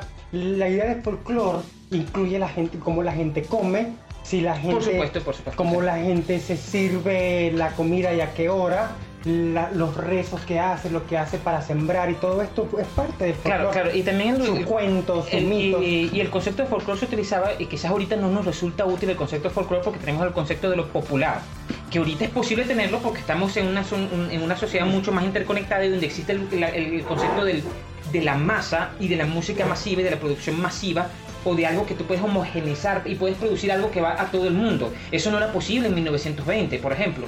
En 1920 el concepto del, folk era muy importante porque cada pueblo, cada, cada, cada sociedad representaba una unidad sociocultural autónoma con símbolos independientes. Tú, claro, no pensar, tú no podías pretender que ibas a crear, que ibas a, tocar un foxtrot y que se lo iba a llevar a la India y la gente de la India lo iba a consumir. Por supuesto, exacto. Porque ibas a chocar con el folk, con ese espíritu eh, sociocultural y sociosimbólico de ellos que no, que, no compartía con tu símbolo e iba a rebotar. No iba el, el foxtrot no iba a pasar de los cuatro o cinco inmigrantes británicos que, iban, que, le iban a tocar o escuchar. Claro, mira, ahí voy a decirte algo bien interesante que sucede con la idea de folclore en la actualidad.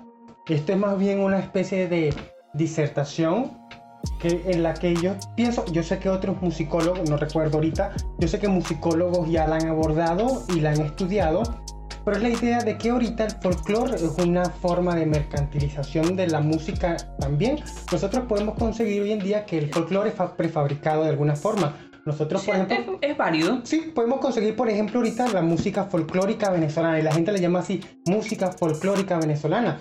Pero el y todas estas cosas tienen un origen específico y lo podemos ubicar en la historia en un momento específico de la historia de Venezuela, donde la gente empezó a hacer la música de cierta forma. Es decir, yo no estoy diciendo que la música llanera sea una invención sociocultural determinada, científica, que, sea, que, No. que- que sea un producto, que sea una performance. no. Pero la idea de folclore que hoy se tiene sobre eso probablemente está entrando en grave conflicto, y digo la palabra grave para yo puedo sonar dramático, en grave conflicto con lo que realmente debería ser el folclore para ellos. Porque hoy en día, por ejemplo, la gente no se la pasa ordeñando vacas y los muchachos No. de hoy en día no se la pasan em, Arreando el ganado, arreando el ganado, o ni, metidos en, ni metidos en un conuco o hablando escardilla todo el día y ni siquiera cantando cantos de ordeño ni nada de estas cosas. De hecho, la mayor parte de ellos se ha perdido y nos llega por referencia de gente que intentó y se preocupó por salvaguardar Ya que, estamos, ya que estamos en ese punto y vamos a, vamos a darle un enfoque más metodológico, no un enfoque más metodológico, vamos a puntualizar esta parte. Ujú. Podremos, o sea, en la actualidad, eh, eh, en la actualidad lo, que me, lo que me quiere decir es que en la actualidad el- lo que nosotros entendemos por folclore es una performance. Exactamente. Pero el folclore original no era performático. Exactamente. Te voy a decir una cosa. Cuando la gente antes, en el siglo XIX, iba por donde los llaneros y escuchaba arpa, cuatro y maraca, que está bien registrado. ¿ok? Este, y de eso se tiene documentación, documentación certera de que había música de arpa, cuatro y maraca en el llano antes, ¿ok? La gente no estaba viendo o no estaba experimentando una impostura del folclore, ¿ok? Y mi, y mi cuestionamiento es el siguiente. Las personas iban al campo y simplemente el que no había visto nunca esto y de alguna forma, me imagino que si lograba llegar, suponiendo y haciendo las posiciones que ustedes imagínense, iban en, en- en algo que los trasladara ese- hasta ese momento, la gente veía ese acontecimiento como un hecho social vivo porque el folclore es algo vivo y muchos folcloristas Que lo han que es dicho. lo que ¿no? no se entiende, porque el performance, la performance no está viva. La Es- performance es un juego. Es un juego, exactamente, precisamente. Entonces, hoy en día las mujeres que hacen música criolla se visten como llaneras, hacen de llaneras y esto, pero nos parecen que son modelos hermosísimas. Y yo digo que sigan apareciendo, no me importa, porque muchas mujeres hoy en día hacen de esto, pero realmente no nos transmiten y no son realmente la imagen de la llanera que nosotros pudimos haber conseguido hace ¿qué? 80 años. Pero ahí está el asunto. Evidentemente las personas cambian y los sujetos en la sociedad cambian y todas las cosas cambian. Y yo no estoy diciendo que esta mujer o este hombre que viste, que viste de planeras de cuadro y todo esto, con un sombrero y unas botas y una vaina, esto y lo otro, sea una imitación del llanero, porque evidentemente conseguimos exponentes de la música folclórica que, Que, eh, sí, que son llaneros, ellos, no, ellos no el- fingen. El, cazador novato es un tipo que. Él es llanero, llanero, llanero, llanerísimo. Eso no. que mataba no lapas, cabe- mataba no lapas y picures y demás, ¿no? Pero hoy en día es distinto y no conseguimos a este realmente, a este hombre inmerso. O si los hay, evidentemente, permítame corregir un poco también, los hay, pero es Pero decir, no, pero no, es, no- no es el elemento de- de- determinante. Determinante, ok. O sea, en 1960 y 70, el, el cantante de música llanera tenía que ser llanero, era lo determinante. En la Ujú. actualidad no es así. En la actualidad, el- el, el- exacto. que canta música llanera no está obligado a ser un hombre realmente que haga, que, que haga llano. Sobre todo porque lo que nosotros llamamos la cultura del llano ya no existe. De hecho, eh, muchos historiadores comentan que el llano murió en, 1950 en 1940 y 50 cuando terminaron de cercar todo el llano. La cerca mató al llanero, una expresión muy utilizada en historia de Sí, sí. Venezuela. Y de hecho conseguimos que precisamente el canto de la música que se empieza a hacer, las letras que expresan una nostalgia y una cosa bien interesante por la pérdida de un llano y de una libertad que ya no está. Y podemos conseguirlas en los corridos que grabaron muchos exponentes como Augusto Loyola y toda esta Sí, gente. es que, cierto, Por cierto. supuesto, hay cierta nostalgia por el llano y por la libertad y porque el caballo corra libre en el estero y todo esto. Entonces tú dices, oye, ah, ¿qué perdió el llanero? Bueno, perdió el llano, pero si está metido en el llano, ¿qué perdió? Bueno, perdió el abril, perdió las flores, perdió el mastranto y todo esto, bueno, de lo que trata. Sí, sí, es una, es- Sí. esa, año- esa añoranza por el llano que representa, el, representa la, lo que recuerdan los, los últimos hombres que llegaron a vivir eso. Exactamente. Ahora, fíjate, tengo dos ejemplos que pueden ilustrar esto. Que pueden ilustrar lo que queremos decir de la diferencia entre la música actual, como por ejemplo puede ser En, eh, por ejemplo, en música llanera lo que compone Luis Silva. Ujú. En el caso de, de, por ejemplo, de otros géneros de la bachata, lo que, lo que produce Romeo Santos, por ejemplo, que es un elemento completamente performático. Y la diferencia entre esta música que no es performática. Ujú. O sea, ¿cómo hago yo para entender una música que no sea performática? Quizás el ejemplo que creo que muchos, al menos aquí en Venezuela, han vivido de primera mano, al menos una vez en su vida, es la música de tambor. Ok. La música, cuando tú vas a un baile de tambor, el baile de tambor no es performático. Es cierto, hay una representación. Cuando están, están, los- están los cuatro, estas cuatro o cinco personas tocando el tambor, cada uno, uno montado sobre el tambor, otro tocando, y entra el baile Y se, mujer lanza, se lanza una, otro. se lanza una mujer al, rue- al, al- al ruedo, empieza a bailar por aquí, el hombre da- da una postura, otro. el hombre viene, se le acerca y hace un juego de cortejo que tú lo ves y de- y dice, estos son dos pájaros cortejándose. Casi los mismos movi- movimientos. Es algo que tú puedes decir que este baile de tambor que tú estás presenciando, que lo presencié, qué sé yo, ahorita en el 2020, es algo que el ser humano hacía hace 30.000 años igual. Por ejemplo, o cuando tú vas a la playa y de repente surge que en la playa, que es muy común, sale un grupo de tambor y empieza y la gente se divierte con esto. Y es algo tan, tan profundo, tan elemental dentro de ti que es imposible, aunque tú no sepas bailar, es imposible no sentir el deseo del Exacto, de movimiento del cuerpo, claro. de estar allí. Ese baile no es performático, porque aunque tú veas una representación del cortejo, eso es efectivamente un cortejo. Entonces- Lo que tú ves allí es una fiesta de en torno al en, en torno a la procreación y en torno a la reproducción. Tú estás viendo efectivamente allí una fiesta, una unión, un baile de la fertilidad, que es real. Claro, por supuesto, comprendo. Es real porque lo que tú emanas allí precisamente es el, es el deseo sexual, el deseo de la reproducción. Estás presente allí con mucha más fuerza y mucha más potencia que lo que puede estar en cualquier reggaetón compuesto hasta ahora, pienso yo. Porque no hay, pienso yo, a pesar de, de- de que el tumpa tumpa es un ritmo muy sensual, no hay, no tiene la misma fuerza y el mismo, el, el mismo impacto dentro de tu sangre que puede tener quizás la música de tambor para alguien que sea de la cultura caribeña.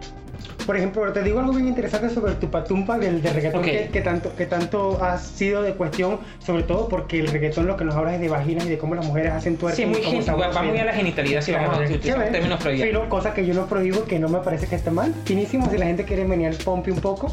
Este, el, el tumpa tumpa es- está inmerso en, yo lo, creo que te lo comenté la otra vez, está inmerso en una cantidad de géneros increíbles Sí, sí, de todo el. Caribe. ¿Ok? Y es una, una célula Es, un- rítmica. es una célula rítmica que, que se está, repite, se y repite, está se repite. incluso en la forma de hablar de nosotros. Sí, sí, sí, sí, es una cosa bien interesante. Ahora, la gente diría que ju- justificaría que la razón por la cual el reggaetón es lo que es es precisamente porque tiene esta célula rítmica. Yo creo que hay otros elementos que hacen al reggaetón lo que es y que otra música no sea lo que es y la gente lo que le reclama al reggaetón probablemente sea esta especie de, de invasión que todos quieren conceptualizar con respecto al sexo y dicen es que siento que algo está mal con esta música pero cuando la colocan la bailan.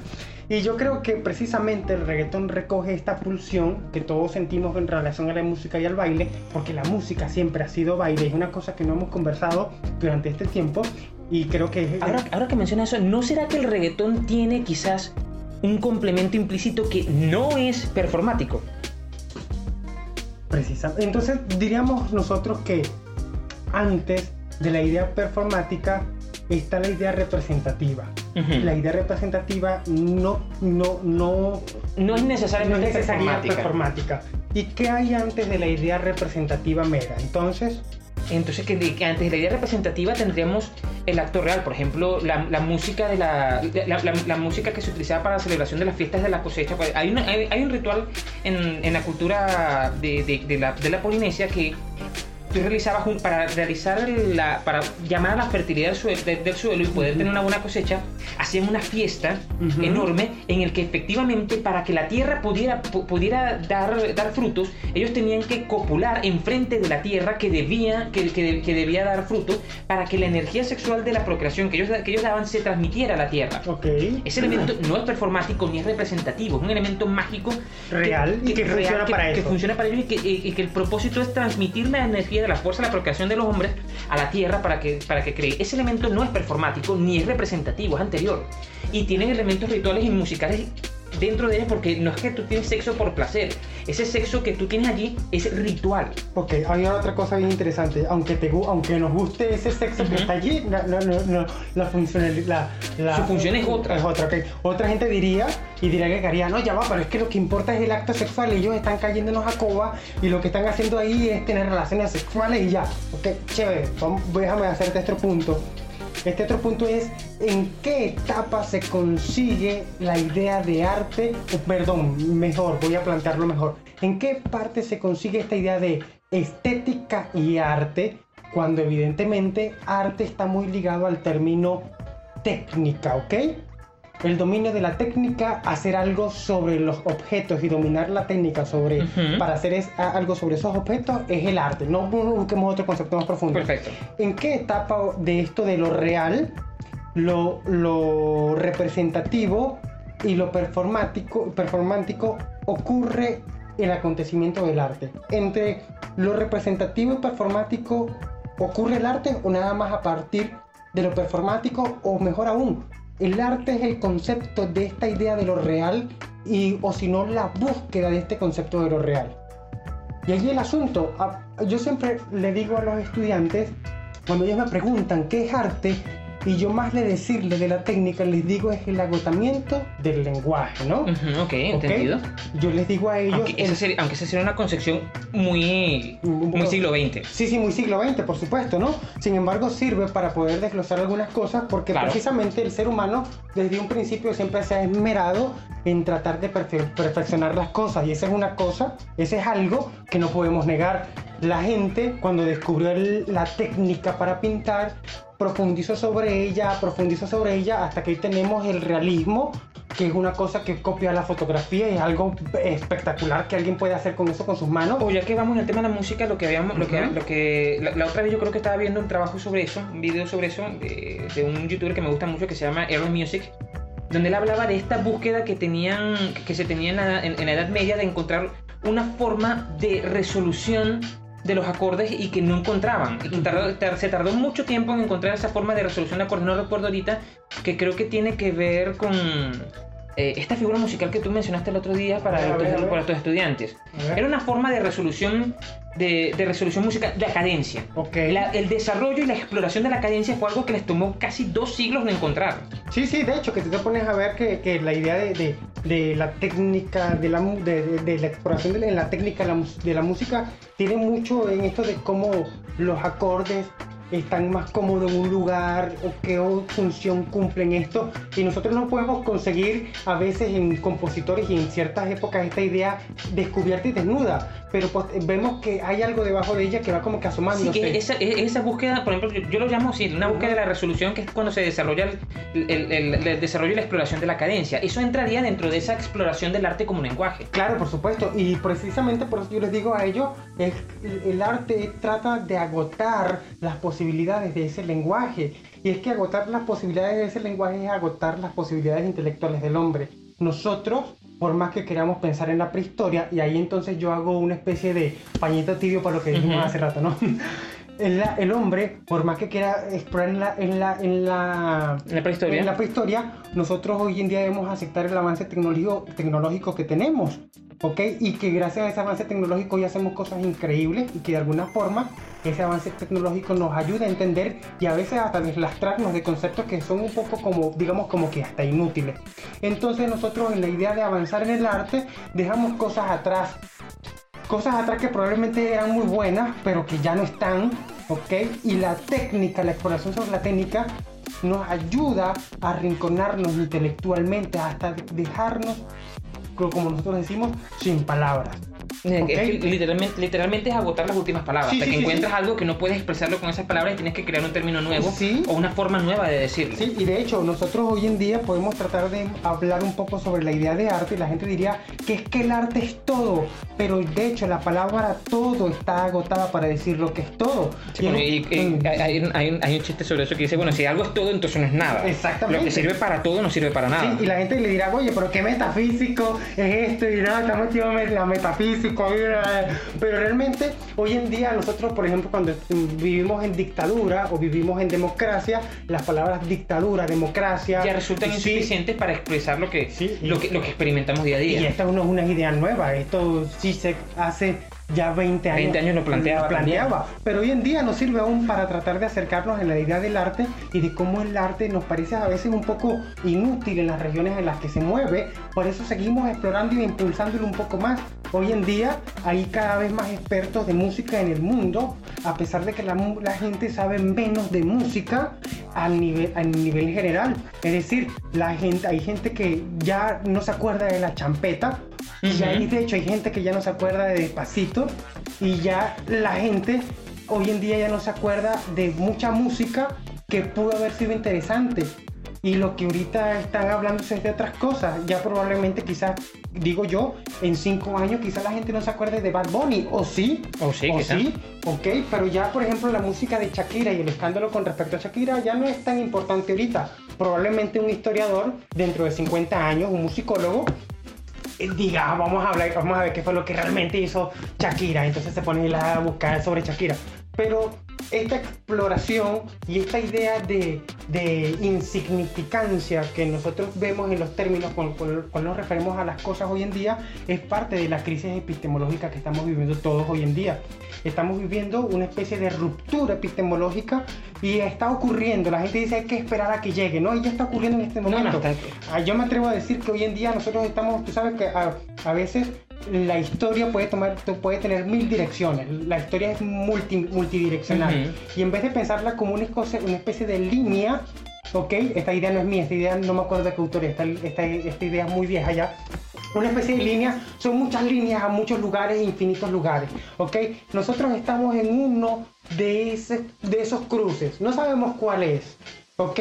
Y la ciencia trata de apresurarse y buscar cuál es esa línea a la cual va a seguir para nosotros montarnos en ese tren correctamente y que no nos agarre con los calzones abajo.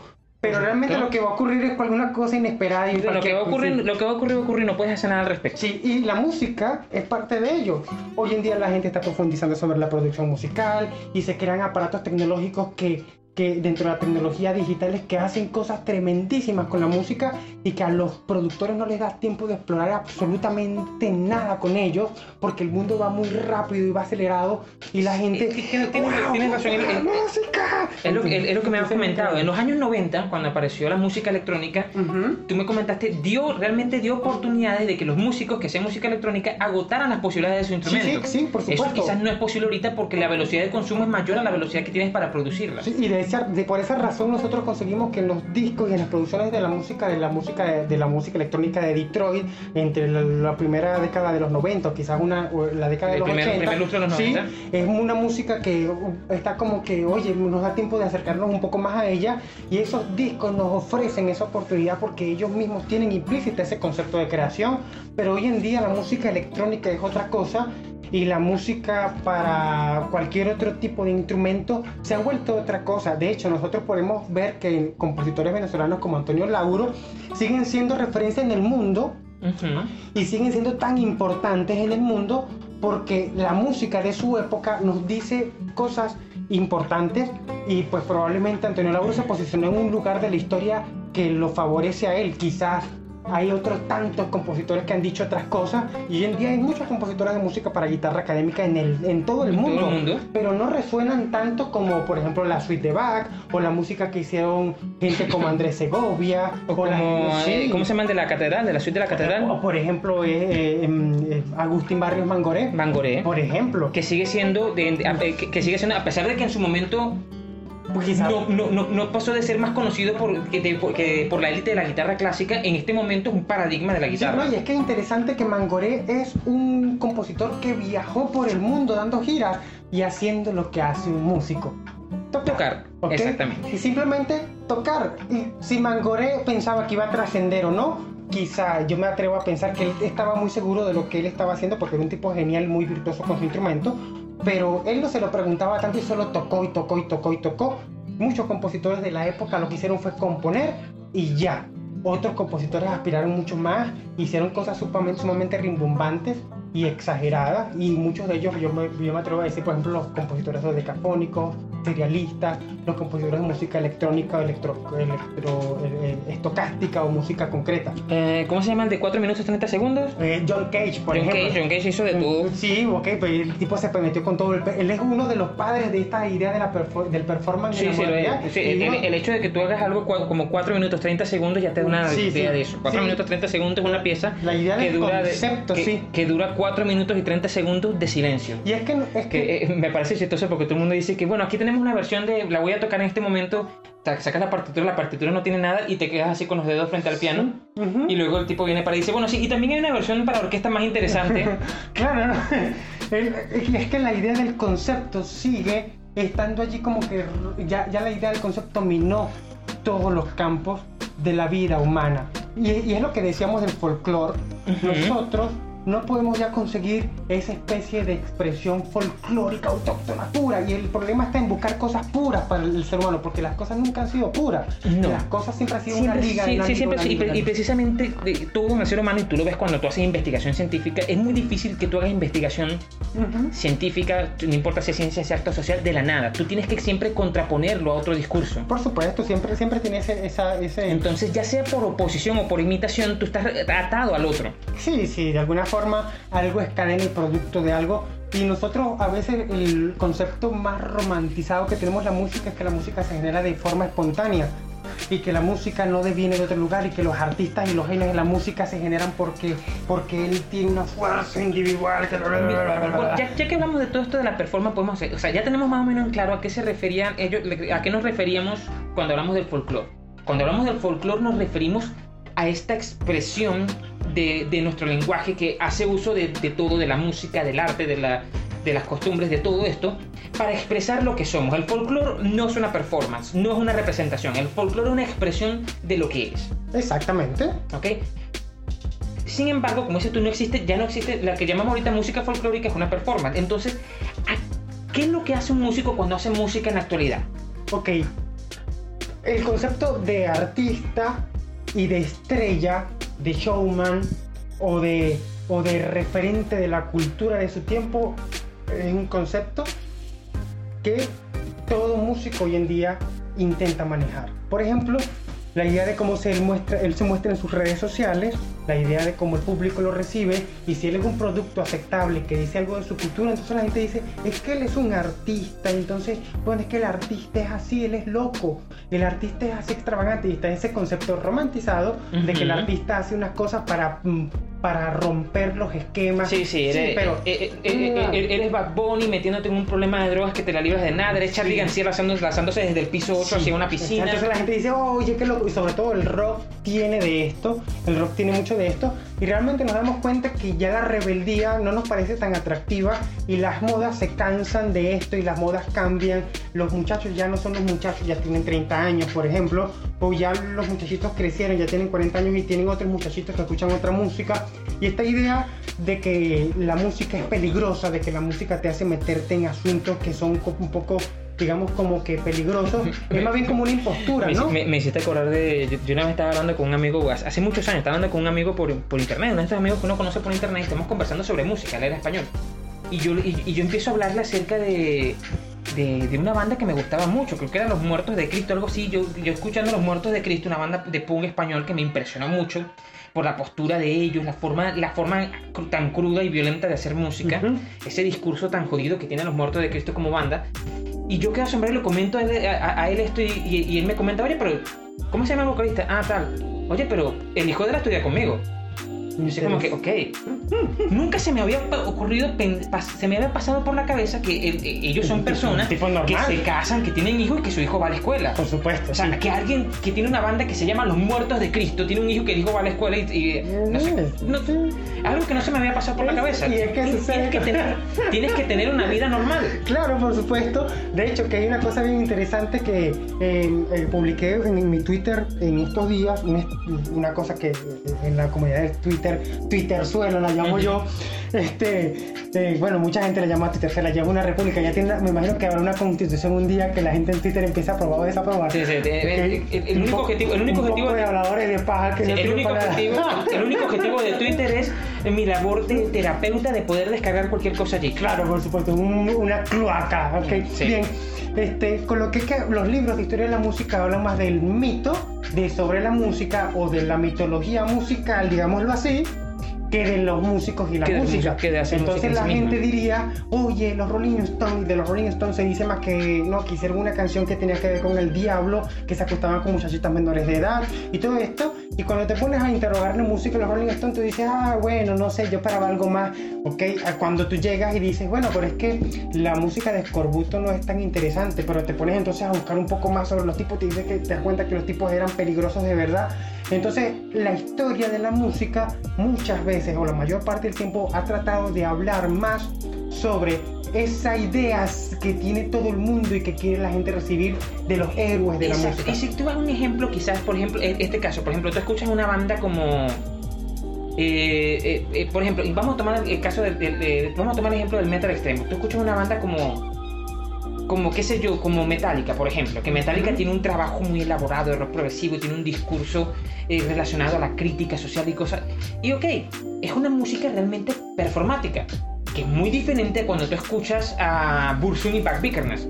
Bart Vikernes no era performático, Bart No. Vikernes lo que decía era lo que él era realmente. Ujú, Así es, así es, Bertie, es O toda esa escena del Inner Circle y, de la música y, de- y del death metal en Noruega, que esa música no era una representación de su vida, era una expresión de, De su que- vida, de sí. lo que ellos realmente eran. Claro, pues, de hecho, El de y esta gente. Claro, de hecho, que él niega, y lo ha dicho abiertamente, la gente lo puede ver, lo que él comenta, él niega toda su relación con la idea de la escena del black metal, él la aborrece y le parece que es despreciable, y lo ha dicho, que el black metal y todas las bandas que vinieron después de lo que él hizo es simplemente una copia de lo que él hizo con bandas como Mayhem y con su proyecto como Burzum, que es un proyecto personal y que lo desarrolló en la cárcel durante mucho tiempo y lo que le pasó, él lo habla y lo comenta de una forma muy cotidiana. Entonces ahí tú te pones a ver que hay dos ámbitos muy importantes en los cuales a, explorar los acontecimientos de la música.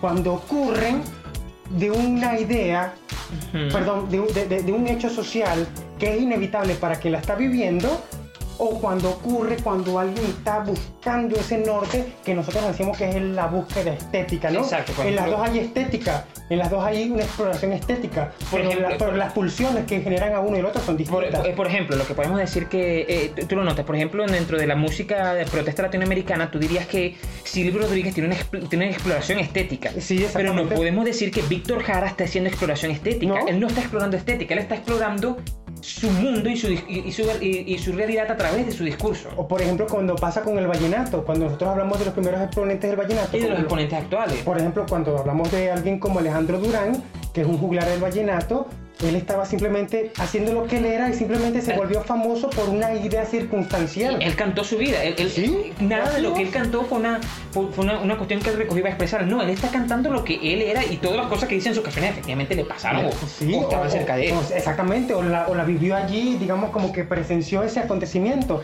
Lo que le siguen después y lo que surge, la oleada de vallenato que surge, surge en torno a eso, es otra cosa. Y pues, cuando estábamos hablando, ¿te acuerdas de este rapero mm, eh, Cancerbero? Canserbero. Y del movimiento que hubo con respecto al rap en los 90 y lo que viene después a, a transformarse el rap. Y estábamos hablando de lo que significaba este joven que tuvo una vida desafortunada, que tuvo un final desafortunado de su vida. Pues nos ayuda a entender un poco que el fenómeno del rap tiene una etapa de esto Y, y- y- y- está comprometido con un discurso. Sí. es lo que, que- quería comentar. O sea, la- el- ese choque que hay entre cuando tú vas a hacer música en la actualidad, que cuando tú haces música en la actualidad, tú haces, elaboras un discurso para, estás obligado a elaborar un discurso para que lo escuche alguien. Y como dices tú, tienes que tener esta postura, esta figura, tienes, que, tienes que cumplir con el rol y el papel del artista. Que eso no lo tiene, por ejemplo, la, eh, sí, o sea, sí lo tiene, pero hay un conflicto allí. En el caso de la música urbana hay un conflicto, porque tú tienes un discurso con el que él estás comprometido, que es el de la música urbana, que es el rapero, el discurso del barrio y de su identidad como elemento propio del barrio. Pero al, mismo tiempo, pero al mismo tiempo tiene la contradicción de que él busca ser esta estrella. Ajá, exactamente. Entonces, la música urbana, en este caso, está, es- tiene esta dualidad. esta dualidad, este, este- este elemento que, que crea siempre la tragedia del, del, del músico, del, del cantante de música urbana, que empieza como un hombre de barrio que termina transicionando al barrio, haciéndose rico y, y- y yéndose de él. Sí, y, y- y me recuerda mucho a la figura de Kurt Cobain, que habíamos conversado en estos días también sobre Kurt También. Cobain, que bueno, Kurt Cobain no tenía nadie, nadie que con- contra quien descargar su rabia, que finalmente la terminó descargando consigo mismo. Consigo mismo, y también lo que le pasó a Kurt Cobain está que Kurt Co- eh, la música de Kurt Cobain quizás la música de Kurt Cobain y de Nirvana, igual que siento yo que pasa con el grunge, no es performática. Ellos cantan lo que son. Y en el momento en que en el caso de Kurt Cobain se vio convertido en un producto. Quizás él no logró superar la, depresión, la situación en la que se encontraba y terminó tratando de ser lo más congruente que, podía consigo mismo. Por supuesto, de hecho hay una cosa bien interesante, que varios personajes de la escena del grunge murieron y la gente dice, ah, qué tragedia esto, y tú dices, cuando ves sus letras y ves su vida, era obvio que el tipo muriera de alguna forma, ¿no? Por ejemplo, eh, uno de los padres del, de- del grunge es el vocalista de una banda que se llamó Mother Love Bone, que fue, de hecho, fue durante todos los 80 que ellos tocaron y ya tenían ese sonido, y el tipo tuvo una vida llena de cosas feas y drogas, aparentemente murió ahogado en su propio vómito como las estrellas de rock, pero eso no es lo que importa. La broma está en que su música era un acontecimiento de la vida diaria y el tipo, me yo, bueno, según lo que yo tengo entendido y recuerdo de, de los textos que he revisado sobre esta movida, Seattle estaba pasando por una crisis terrible y estaban pasando por un momento social bastante crudo para estos jóvenes. Y de- cuando se hizo la movida de la música electrónica en Detroit, tenía estas características. Los chamos no tenían con qué hacer música y recurrieron a otros equipos y otras cosas para hacer música. Y de hecho se registra que varios de ellos hasta robaban y tenían problemas con la policía porque realmente es un lugar que estaba destinado a criar un poco de malandros.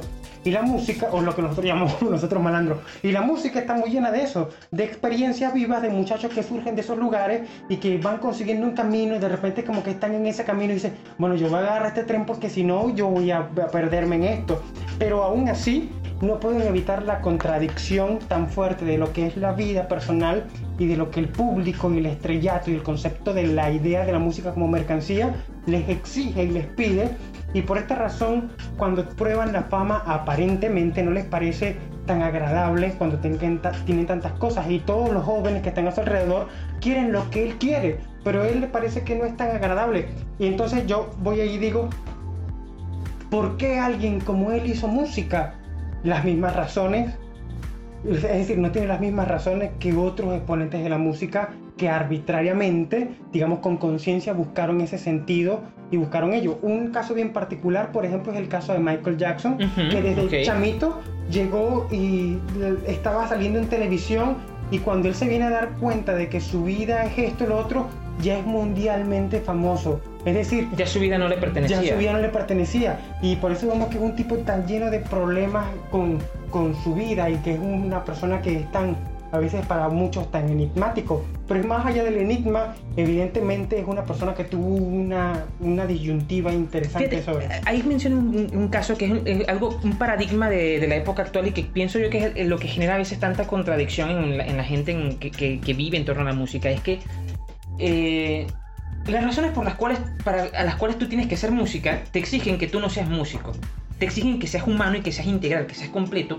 O no integral, que seas pleno. Ok. Que Vamos a vida- llamarlo sensible. que sí, que seas sensible que vivas tu vida plena o significativamente, como es el caso de este cantante de vallenato que se me olvidó el nombre que me acabas de mencionar, Alejandro Durán, que de Alejandro Durán, de Durán, como puede ser el caso del, del cantador novato, del cazador novato. el ¿no? cazador novato, perdón, como puede ser el caso quizás de, de un Víctor Jara o de un cancerbero, que son personas que tenían algo que decir porque habían vivido, eh, estaban viviendo algo y lo vivían con sensibilidad y con intensidad. Sin lentes. Sin mente, vivían en ese momento y eso les obligaba a ellos a decir algo. Exacto. Pero el caso es que en la actualidad la- el, el- el ambiente musical, la escena, te exige que tú seas un profesional de la música También. y es difícil que tú seas Las dos, dos cosas al mismo tiempo. O sea, o te dedicas a la música y a la- a la- de forma intelectual y elaborada y te conviertes en un virtuoso de tu instrumento o de tu área o de tu disciplina para poder expresarte y ser, entendi- y ser aceptado dentro del ambiente musical o vives plenamente y te conviertes en uno músico para poder tener algo que decir. Exactamente, así es.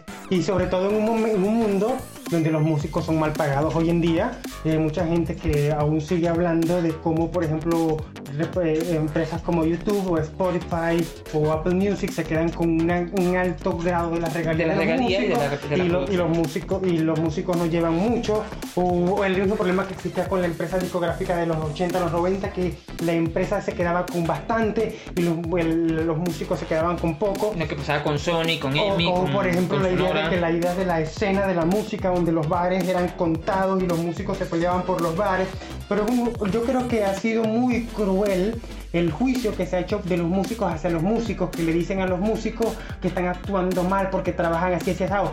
yo creo que el problema está fuera de los músicos y de cómo ellos se comportan y los músicos durante mucho tiempo lo que han hecho es precisamente consumirse en ellos, en ellos mismos y en la escena de la música sin entender el problema fuera de ellos, que es un problema de historia de la música. La gente dirá, ay, la historia de la música, pero sí hay que entender bien esto de por qué hago música y de qué lugar voy a ubicar yo para poder desarrollar esto y cuál es mi intención en esto. Es que hay, hay algo que, que, que habíamos conversado hace un tiempo la otra vez, que Ujú. eh, nosotros estamos, estamos viendo que quizás la música más significativa, más trascendental, es cuando nosotros tenemos una razón de por qué hacemos música. Cuando el problema está precisamente que en la actualidad te exigen que tú hagas música para algo y no por algo. Exactamente. Y para, y para complacer a algo, para darle un principio, yo creo que el término principio del placer mm, tendría algo mucho que ver allí, porque la música entonces es solo una idea de entretenimiento, diversión, Sí, sí, de exacto. esto. Eh, La música se concibe ahora como un placer y debe ser, consumi- debe ser consumible. Y como tal, cuando hablamos de que algo puede ser- debe ser consumible, es que debe satisfacer una necesidad, que en este caso es la necesidad estética. Debe ser agradable, debe ser placentera Sí. para poder eh, a- a- hacer, hacer lo que, hacer lo que hace el placer, que es disminuir los niveles de tensión. Sí, y realmente lo que también, otra, otra cosa que ocurre que me parece un poco, un poco extraña, es que mientras nosotros estábamos montados en este, tren, en este tren que llamamos la vida y la diversión, del cual no podemos bajarnos, la gente dice vamos a divertirnos, vamos a ser felices, vamos a buscar la felicidad, porque todos los seres humanos estamos aquí para buscar la felicidad, y la música representa la búsqueda de la felicidad, porque la música es la felicidad, no puede ser otra cosa, estás loco si tú dices que la música es otra cosa. No, no, no, no, no, es que la música, mira los músicos, wow, qué virtuoso, qué lindo, qué bello, qué... y todas estas cosas que son un poco extrañas, aún así, mientras te piden ello, te piden eso, también te pide otra parte que es el sufrimiento. La música y el arte te pide que tú seas Es- entonces... es- ese es otro, es un- otro detalle que, sí, otro un- el, que sufrido, el para- el paradigma sí. del músico es el del héroe trágico que Sí. expresa el dolor del el dolor de su vida y tiene que ser un héroe trágico que carga con, encima que carga encima un- una tragedia que no, que no sabe cómo, Sí. cómo decir con palabras y tiene que colocarlo en su Sí, instrumento. entonces decimos, wow, es, este tipo de verdad dice las cosas bien, que yo siento. Y es una contradicción y bien loca que conseguimos la gente lo que cree que es el arte hoy y lo que la gente cree que puede obtener de los músicos. Porque si hay algo que ha sido, vo- vo- voy a ponerme un poco al lado de los, de los míos y, de, y de, de- de los tuyos, porque yo te considero, tú eres músico, tú tocas Ujú. guitarra, compones, eres compositor y has hecho canciones y has escrito música para que otras personas escuchen la música. Los músicos hemos sido más bien víctimas de muchas cosas y no sabemos cómo, ¿ok? Y allí el asunto de por qué me, inter- ha interesado mucho esto de la musicología. Porque a través de la musicología podemos entender hasta qué punto los músicos han sido culpables o no de cosas que ocurren con la música misma y que ocurren con la sociedad misma. Nosotros podemos entender muchas cosas a través de la música y hoy en día la música está tratando de decirnos cosas a los músicos mismos que nosotros no queremos ver y no, no hemos estado preparados para ver. Y esto probablemente puedo, pueda estar inmerso dentro de la historia de la música y saber algunos acontecimientos con respecto a la historia a- en cuanto a la música misma. Si nosotros hacemos música, y eso lo comenté yo en mi estado hoy, si hacemos música para complacer, para divertir, para odiar, para amar, para esto lo otro, a veces no es importante porque es algo muy personalista, muy, muy individual. ¿Ok? No obstante, aún no pierde, no se pierde la idea, en esa idea individual de hacer música como individuo, de expresar el yo, que vivimos todos en colectivo. ¿ok? Y que lo que yo estoy haciendo de alguna forma va a afectar a otro y otro va a, a, identificarse con mi discurso, va a tomar mis palabras y va a creer que yo he hecho algo importante por él. Y allí de alguna forma coloco una especie de responsabilidad no ética, y no voy, a, no voy a decir que es la responsabilidad ética y moral de hacer las cosas bien, porque no se trata de bien y mal, se trata de algo que está allí en la idea de que alguien cree una música para que alguien la escuche, independientemente que diga que las nalgas se mueven sí o no, o independientemente que diga que las muchachas deben moverse así o no, o que hable de relaciones sexuales, eso, no, eso es lo que menos me importa, ¿no?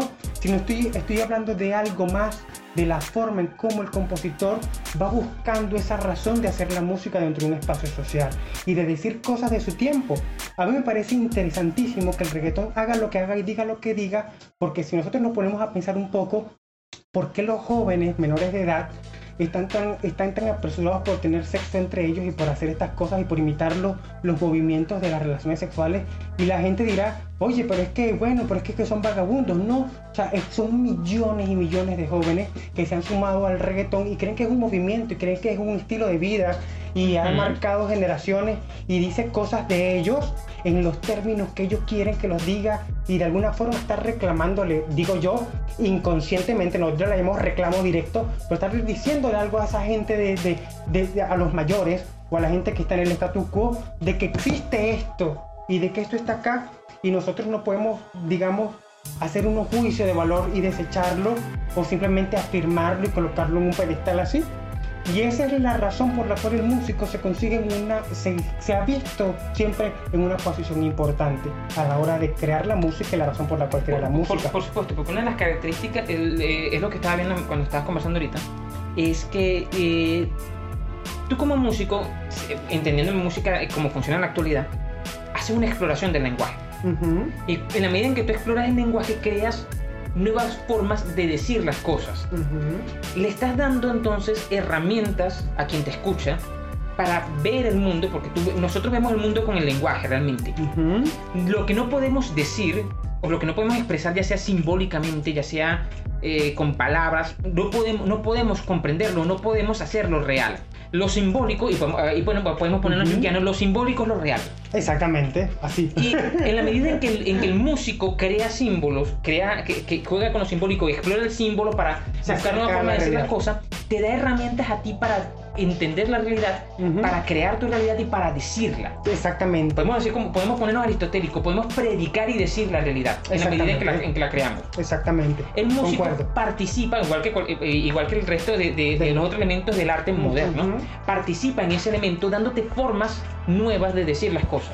Hay una cosa bien interesante y con esto, con esto yo creo que, que cierro algo importante allí con respecto a lo que estás diciendo Hace poco una estudiante publicó una imagen de un muchacho que tiene acné, ¿no? Y allí alguien dijo, ella dijo, el, comentario del meme, digamos que el meme de la imagen de, de, Facebook, que la gente ve y que la gente pasa y todo el día la gente se la pasa en ese plan, decía, esto es arte, pero es, es una buena foto, en buena resolución de un muchacho que tiene acné en la cara, que tiene la cara destruida por, por sus marcas de las espinillas y eso y bueno, es una enfermedad, es una cosa que está en la piel. Sin embargo, la gente le dice, eso no es arte, salió a decir alguien, entonces alguien empezó a defender la postura tradicional del arte, este intelectual elaborado, esto y lo otro, y yo, oye, mira, esta, esta discusión va a estar interesante, y me puse a revisar los comentarios, y la estudiante argumentó una postura bien interesante con respecto a la emoción y la sensación universal de la idea de estar enfermo de algo con respecto a la piel y explicó muy bien de la idea, digamos, generacional, emocional, psicológica, por qué esa foto estaba allí y por qué esa foto representaba arte en ese sentido. Pero ella no decía tajantemente que arte es todo, ¿ok? Ella no decía arte es todo, no no, no lo cortó así ella explicó muy bien los acontecimientos que llevaron a que esa foto para ese momento significara la discusión que estuviese significando y las personas iban a pasar la foto hacia la parte de abajo y simplemente iba a quedar atrás en el muro y en su muro iba a quedar atrás. Y esa idea efímera de colocar esa foto en ese momento era significativa y lo explicó muy bien Ojo, esto da muchas cosas a la idea de que te digo que arte es agotar el lenguaje, ¿no? Sí, va, va en ese sentido Sí, precisamente. y yo creo que a veces lo que estamos haciendo es un poco prejuicioso.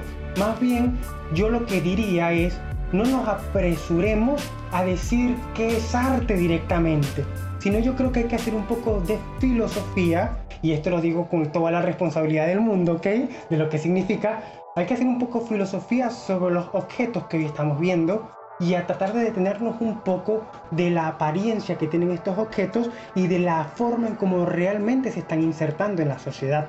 Si nosotros pensamos que algo ha llegado allí y empezamos a tratar de conseguir el camino como ese algo es lo que ha llegado a ser, nosotros podemos tener una mejor idea de eso que es y sobre todo de eso que no es. Porque la gente puede entender que puede diferir, o sea, puede diferir de un, de un concepto de lo que otros dicen que es arte. Por ejemplo, Avelina Lesper ha hecho con, libros donde dice que el arte contemporáneo es una basura porque el rate made y todas estas cosas son simplemente un engaño y una estafa multimillonaria. Comprendo, pero ya la posmodernidad murió y eso hay que empezar a asumirlo. Lo que es importante es entender cómo la posmodernidad ha legado el cadáver hoy a la actualidad y cómo ese cadáver putrefacto de la posmodernidad que a tantos nos desagrada y que nos y molesta la posmodernidad porque ha sido un engaño, una mentira y una, una cosa mercantil y vil, digo yo, exagerando y busco unas palabras, ok, cómo ella ha legado conceptos que ya no son los mismos y que los jóvenes de hoy en día no van a tomar más igual. No, ¿ok? ok. No van a tomarlos en la misma relación de poder, ni en la misma relación social, ni en la misma relación, digamos, eh, común que antes teníamos de esos objetos. Y el arte está en ello. Y cuando nosotros vemos que las fotos y las cosas que están colocando, cuando alguien dice eres arte colocan una foto de una gordita allí que nos parece la cosa más común del mundo, y la gente se está, tiene millones de likes en eso, aprobando ese concepto, tenemos que echarle una, una mirada crítica a ello. No es que vamos a conseguir el arte allí y decir, sí, es arte, o decir, no, no es arte. Vamos a darnos el tiempo de pensar un poco en ello. Porque la música está sufriendo de esos cambios también. Sí, es cierto. Y bueno, yo creo que eh, eso es lo, lo que yo podría decir en relación a toda esta gran conversación que hemos tenido. Bueno, fíjate, hay una, creo que hay un, hay un relato, vamos a, vamos a referirnos también a la literatura, sabes que a mí me gusta referirme mucho a la literatura, a pesar de que tengo tiempo que no la reviso. Hay un cuento que la otra vez yo creo que te mostré de de Rómulo Gallegos que me gusta mucho porque ilustra mucho este conflicto que tenemos del arte y me parece que lo resume bastante bien. Este problema del arte, sobre todo relacionado a la música, que es el cuento de Pataruco. Ajá, sí, lo recuerdo. Este, Pataruco, vamos a relatar la historia aquí brevemente. Sí. Pataruco era un arpista, era el Claro. mejor arpista de la fila de mariches, cuenta, cuenta Gallegos. Y que no había nadie que no le entraran ganas de bailar cuando Pataruco Sí, sí. entonaba el arpa. Y que en un momento determinado, bueno, Pataruco iba de pueblo en pueblo, de fiesta, de fiesta en fiesta, cuando lo llamaban, cuando lo llamaban, donde había- donde había una fiesta, Pataruco iba para allá. Porque su vida era eso, su vida era ir de fiesta en fiesta y, y, y- y tocar en las noches en las fiestas, en el día venía, trabajaba en la hacienda y en la noche iba para la fiesta. Le decían Pataruco porque tenía, te- tenía los pies, de tanto caminar descalzo, tenía los pies súper grandes, ¿no? Ujú. Tenía los pies, vamos a decir así, realingos así grandes. Ok. Y le decían Pataruco por eso. Bueno, el caso es que Pataruco le empezó a ir bien en la hacienda. Ya sea por mala maña o no, el caso es que Pataruco, cuando muere el, hacendado, lo nombran, lo, lo nombra el capataz de la hacienda y Pataruco empieza a irle mejor en la vida y bueno, hace una platica Pataruco. Hace una platica, la hacienda queda a cargo de él porque después que se murió el, dueño de la hacienda, la- los que heredaron hacienda eran unos absentistas y nunca iban para allá. Bueno, Pataruco queda a cargo de la hacienda y, y básicamente todo lo administra él y llega a ser buena fortuna Pataruco. Tanto es así que él llega a tener parte de la hacienda y llega un momento, hasta donde recuerdo el cuento, que él va a Caracas y se casa con una muchacha de ciudad, con una caraqueña. Ujú. Que está este paradigma de- de- de- de- del siglo XIX y siglo- principio del siglo XX, que es que tú vienes del campo, vas a la ciudad, Ujú. te casas con una caraqueña y te conviertes en este hombre de ciudad ya reformado y hecho, de, hecho y derecho de la civilización. Dejaste atrás la barbarie del campo y te convertiste en un hombre de civilización Claro. está este paradigma, ¿no? Entonces Pataruco sí. hace, se casa con esta muchacha y tiene dos hijos con, con- con esta muchacha. Y uno de quiso el destino que uno de estos hijos le gustara la música. Ok. Bueno, la mamá, que desconfiaba mucho de esa broma, cuando veía que el hijo le gustaba la música, tuvo miedo de que el muchachito le saliera arpista o cuatrista O arpisto. arpista o caprista, y que, y que quisiera salir por allí a, a tocar música llanera otra vez, salir a la calle de fiesta en fiesta, en fiesta de joropo en joropo y que se les perdiera, que perdieran al muchacho. Tuvo miedo de eso y trató por todos los medios de que no, de que no se le metiera la música en la cabeza y le ponías otras cosas, pero alguien le dio el sabio consejo de que, dijo, que le dijo, mire, no es buena idea, no es buena idea tratar de suprimir lo que es natural en el muchacho, porque si usted se lo suprime tarde o temprano va a agarrar para allá. Aprovecha que es músico y déle aliento, que le gusta la música y déle aliento en eso, puede que sea un buen músico. La mamá coge consejo y decide llevarlo con los mejores maestros de música de Caracas y lo pone a estudiar música, música académica, música de conservatorio y lo vuelve un experto en música clásica, aprende a tocar varios instrumentos, aprende a tocar piano, aprende a tocar violín, aprende a tocar el cello, la flauta. El muchacho se vuelve tan bueno que incluso con la plática que habían ahorrado, que ya era una familia importante en Caracas, por las haciendas y las tierras que tenían, tienen plata para mandarlo a estudiar y lo mandan a estudiar a París. Y Joseito se va, que creo que se llama Joseito, se va a París a estudiar música en los conservatorios de París.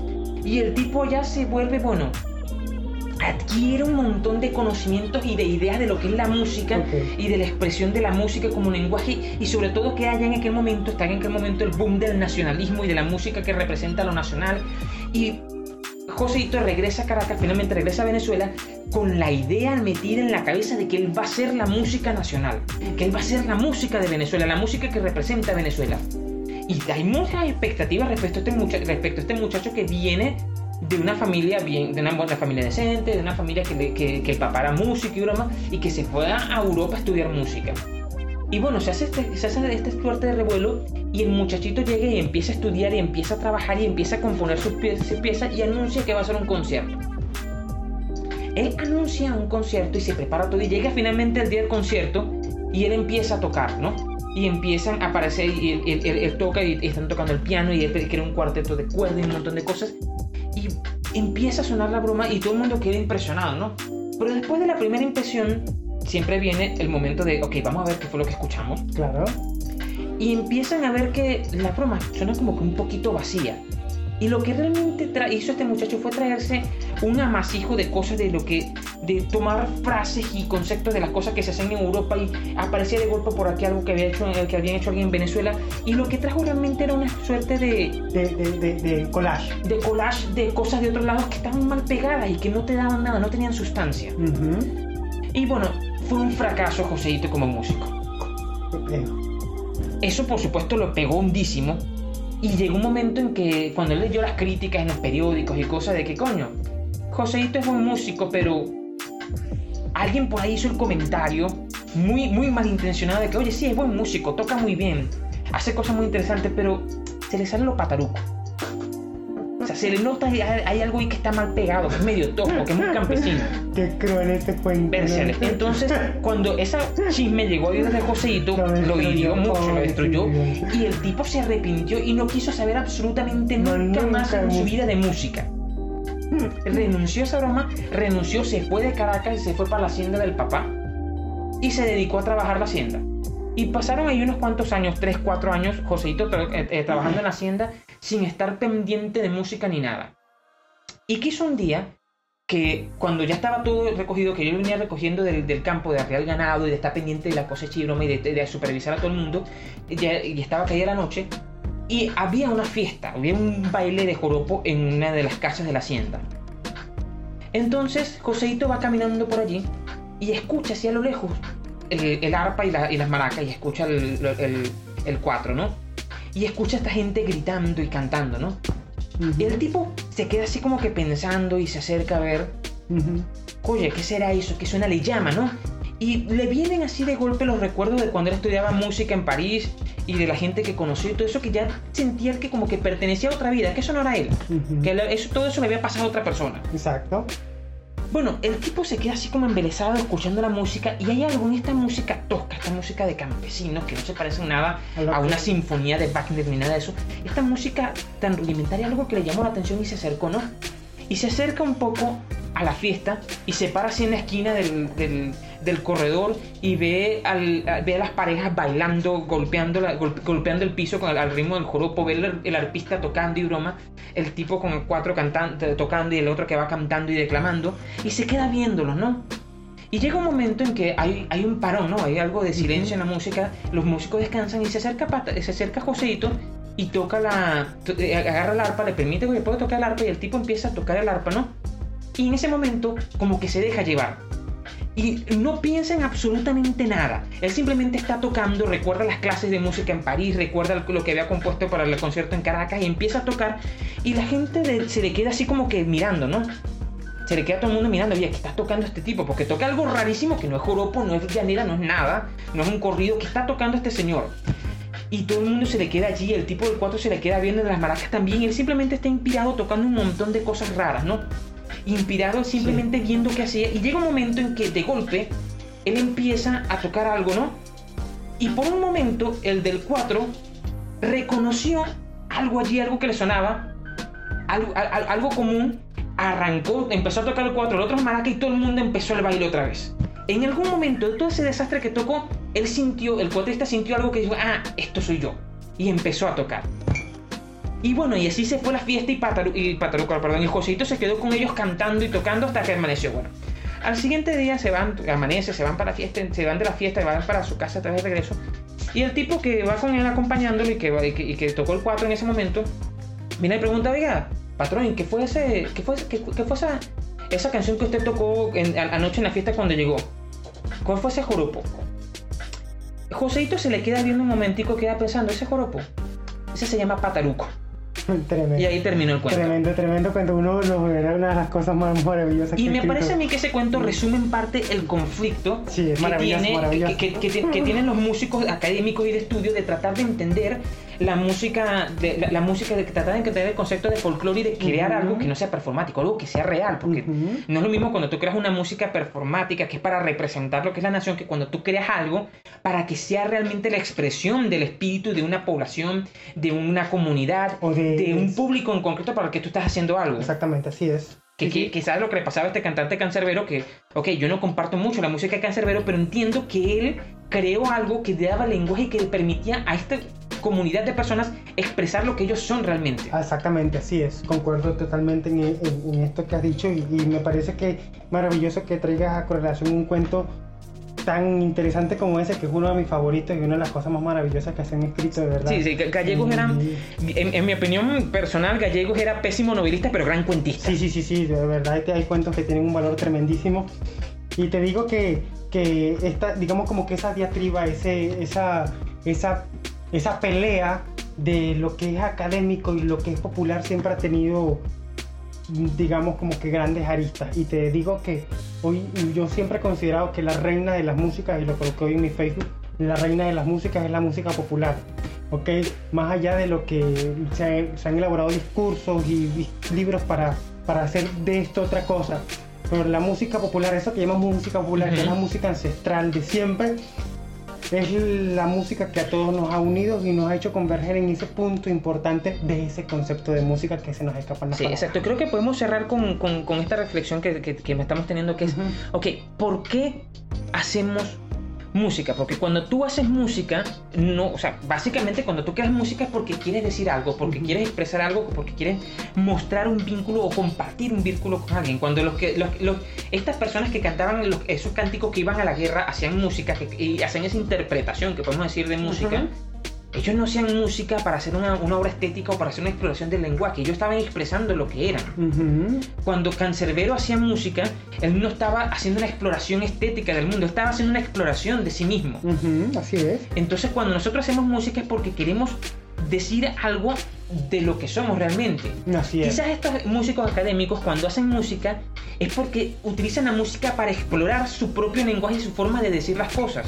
Eh, lo que pasa es que es difícil eh, eh, relacionar a todo este montón de personas. O sea, ¿cómo haces tú que alguien como Cancerbero hubiese entendido a, a John Cage? Por ejemplo. Para, por ejemplo. O, hay una cosa bien interesante con esto y es que precisamente la idea de que hay músicos académicos, que nosotros denominamos académicos, que simplemente fueron auténticos desde el punto de vista sartriano, la autenticidad de, esta, de, esta, pulsión de, estar en este plano de reconocimiento de lo que soy y de las cosas del mundo que me rodean y aceptarlas y este proceso de aceptación. estos músicos simplemente eran lo que eran y, y no, no estaban en- inmersos en una idea de, de esta exploración elaborada como nosotros hoy día suponemos. Los músicos como Bach, los músicos como Beethoven, Ellos no tenían una sí, o los músicos como Chopin, ellos no hacían una exploración del lenguaje, ellos hacían quizás una exploración, no sabemos si de su alma o no, no, sé, Ujú. no sé, Yo- sí. Chopin creo que se murió demasiado joven como para llegar a viejo y reflexionar sobre Sí, eso. pues, entonces simplemente estaban exponiendo eso que auténticamente son, independientemente de eso que, eso signifique una evolución o una involución o un estancamiento de la cultura y la música y de sus técnicas. Eso no tiene nada que ver con ello. Eso es otra cosa, ¿ok? Y eso es otra, otra rama y otra idea que nosotros, que si queremos estudiar, estudiamos. Pero en relación a lo que es la música y a cómo ella funciona, ellos entendieron su asunto y lo realizaron muy bien. Oh, una cosa interesante que es que nosotros asumimos que en la actualidad la exploración de la música, por ejemplo, el caso de la exploración de los leitmotiv, es, es individual. Yo tomo un leitmotiv y lo hago mío y lo exploro. Ese leitmotiv es mío, es mi frase y yo la exploro. Ujú. Los demás simplemente la citan. Ujú. Como es el caso de. Que, que- que es, lo que, es lo que más tarde, lo que nosotros ahorita llamamos el concepto de meme, que es tomar una frase, una, una expresión, algo, y repetirlo y tomarlo, de- tomarlo prestado de aquí. Es un meme, una, una, una unidad mínima de, de significado que, que se va transmitiendo de persona a persona.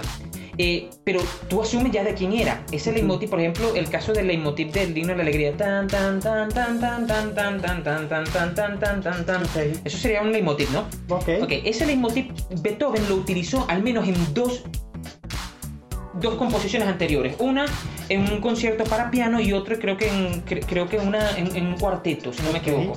O sea, él lo tomó y exploró varias veces ese leitmotiv hasta darle la forma final. Claro. En la música popular, en la exploración del leitmotiv no es individual, es un acto colectivo. Sí, exactamente. Concuerdo con respecto a ello porque vemos que la música se reutiliza y se utiliza, por ejemplo, decimos el Dies Irae, este canto de la muerte medieval, se ha explorado en tantas El Dies Irae no le pertenece a nadie. Es una cosa que es de todo el mundo. Es de todo el mundo, Sí. no es una frase que diga, no, esa frase es de Beethoven. No, no, no. Es colectiva, es de todo. El himno de Venezuela, la marsellesa, por ejemplo, y tantas otras músicas que nosotros conseguimos esto repetido una y otra vez. Esa exploración Sí. del lenguaje es Y colectiva, esa, no es esa apropiación, esa apropiación, digamos, como que dirigida y marcada de que la autoría y esta cosa, realmente en- cuando los músicos trabajan no están peleándose por ello. Cuando el músico busca crear y vive la música, no está peleando por ello, simplemente hace algo que está en un contexto y si nosotros queremos desarmarlo y entenderlo, ya es un trabajo de la musicología. Pero a la hora de nosotros entender por qué hacemos música, creo que es mejor simplemente experimentar eso que somos. Y bueno, yo lo colocaba hoy en mi Facebook. Cuando escribes las letras, escribe sobre tus experiencias y no temas en, en- en colocarte en vergüenza, por ejemplo, cuando escribes un texto o cuando escribes una música, porque de alguna forma las personas van a ver tus llagas, van a ver tus problemas, van a ver tus ideas, van a ver tus virtudes y van a ver lo que tú piensas. Y de eso se trata la música, de escribir las letras. Simplemente hazlo porque de alguna forma tienes que exponerte a los demás. Y ya, y esa idea, digamos como que visceral, ha estado presente en toda la historia de la música. Y pues que alguien la niegue o que alguien diga que eso no existe es otra cosa. Pero ha estado presente y los que crean música la han vivido. Bueno, sí. Bueno, amigas y amigos, creo que con esta reflexión un poquito ya más, más extendida llegamos al final de- del episodio de hoy. Creo que es el más largo que hemos tenido hasta ahora. Ah, vamos a ver, es que este tema es muy interesante. Muy interesante, sí. Y si no, de, de no ser porque te- eh, tenemos algo de café, creo que se nos habría secado la garganta hace mucho rato. Sí, sí, sí, así es. Bueno, amigas y amigos, espero que les haya sido grata la conversación. Pueden, pueden contactar con nosotros por cualquier. Bueno, no, realmente por cualquier medio no, solamente tenemos hasta ahora disponible el Twitter. Pueden contactar con el amigo Lorenzo a través de su Twitter, arroba. Lepster, eh, perdón, no, perdón, Bueno, también pueden contactar con Lepster, no hay problema. Perdón, eh, al, arroba Lorenzo Q-U-E-Z. Y, Lorenzo con- con Z. eh, y el mío es súper fácil, eh, eh, arroba Gabriel Fénix, eh, Fénix con, con Y al final. Y pueden llevar, hacernos llegar sus impresiones, cualquier otro tema que se les, inte- que les interese o les llame la atención. Si es que nos escuchan las dos horas, ok. Si es que si, si llegaron a las dos horas al final, sabrán que pueden escribirnos por el Twitter. Creo, Gracias. creo que con esto podemos medir la retención del podcast. A ver si alguien nos escribió al Twitter es porque, porque tuvimos más retención y llegaron al final. Sí, sí, definitivamente, de verdad. Mil gracias, gracias, gracias. Bueno, hasta luego. Gracias.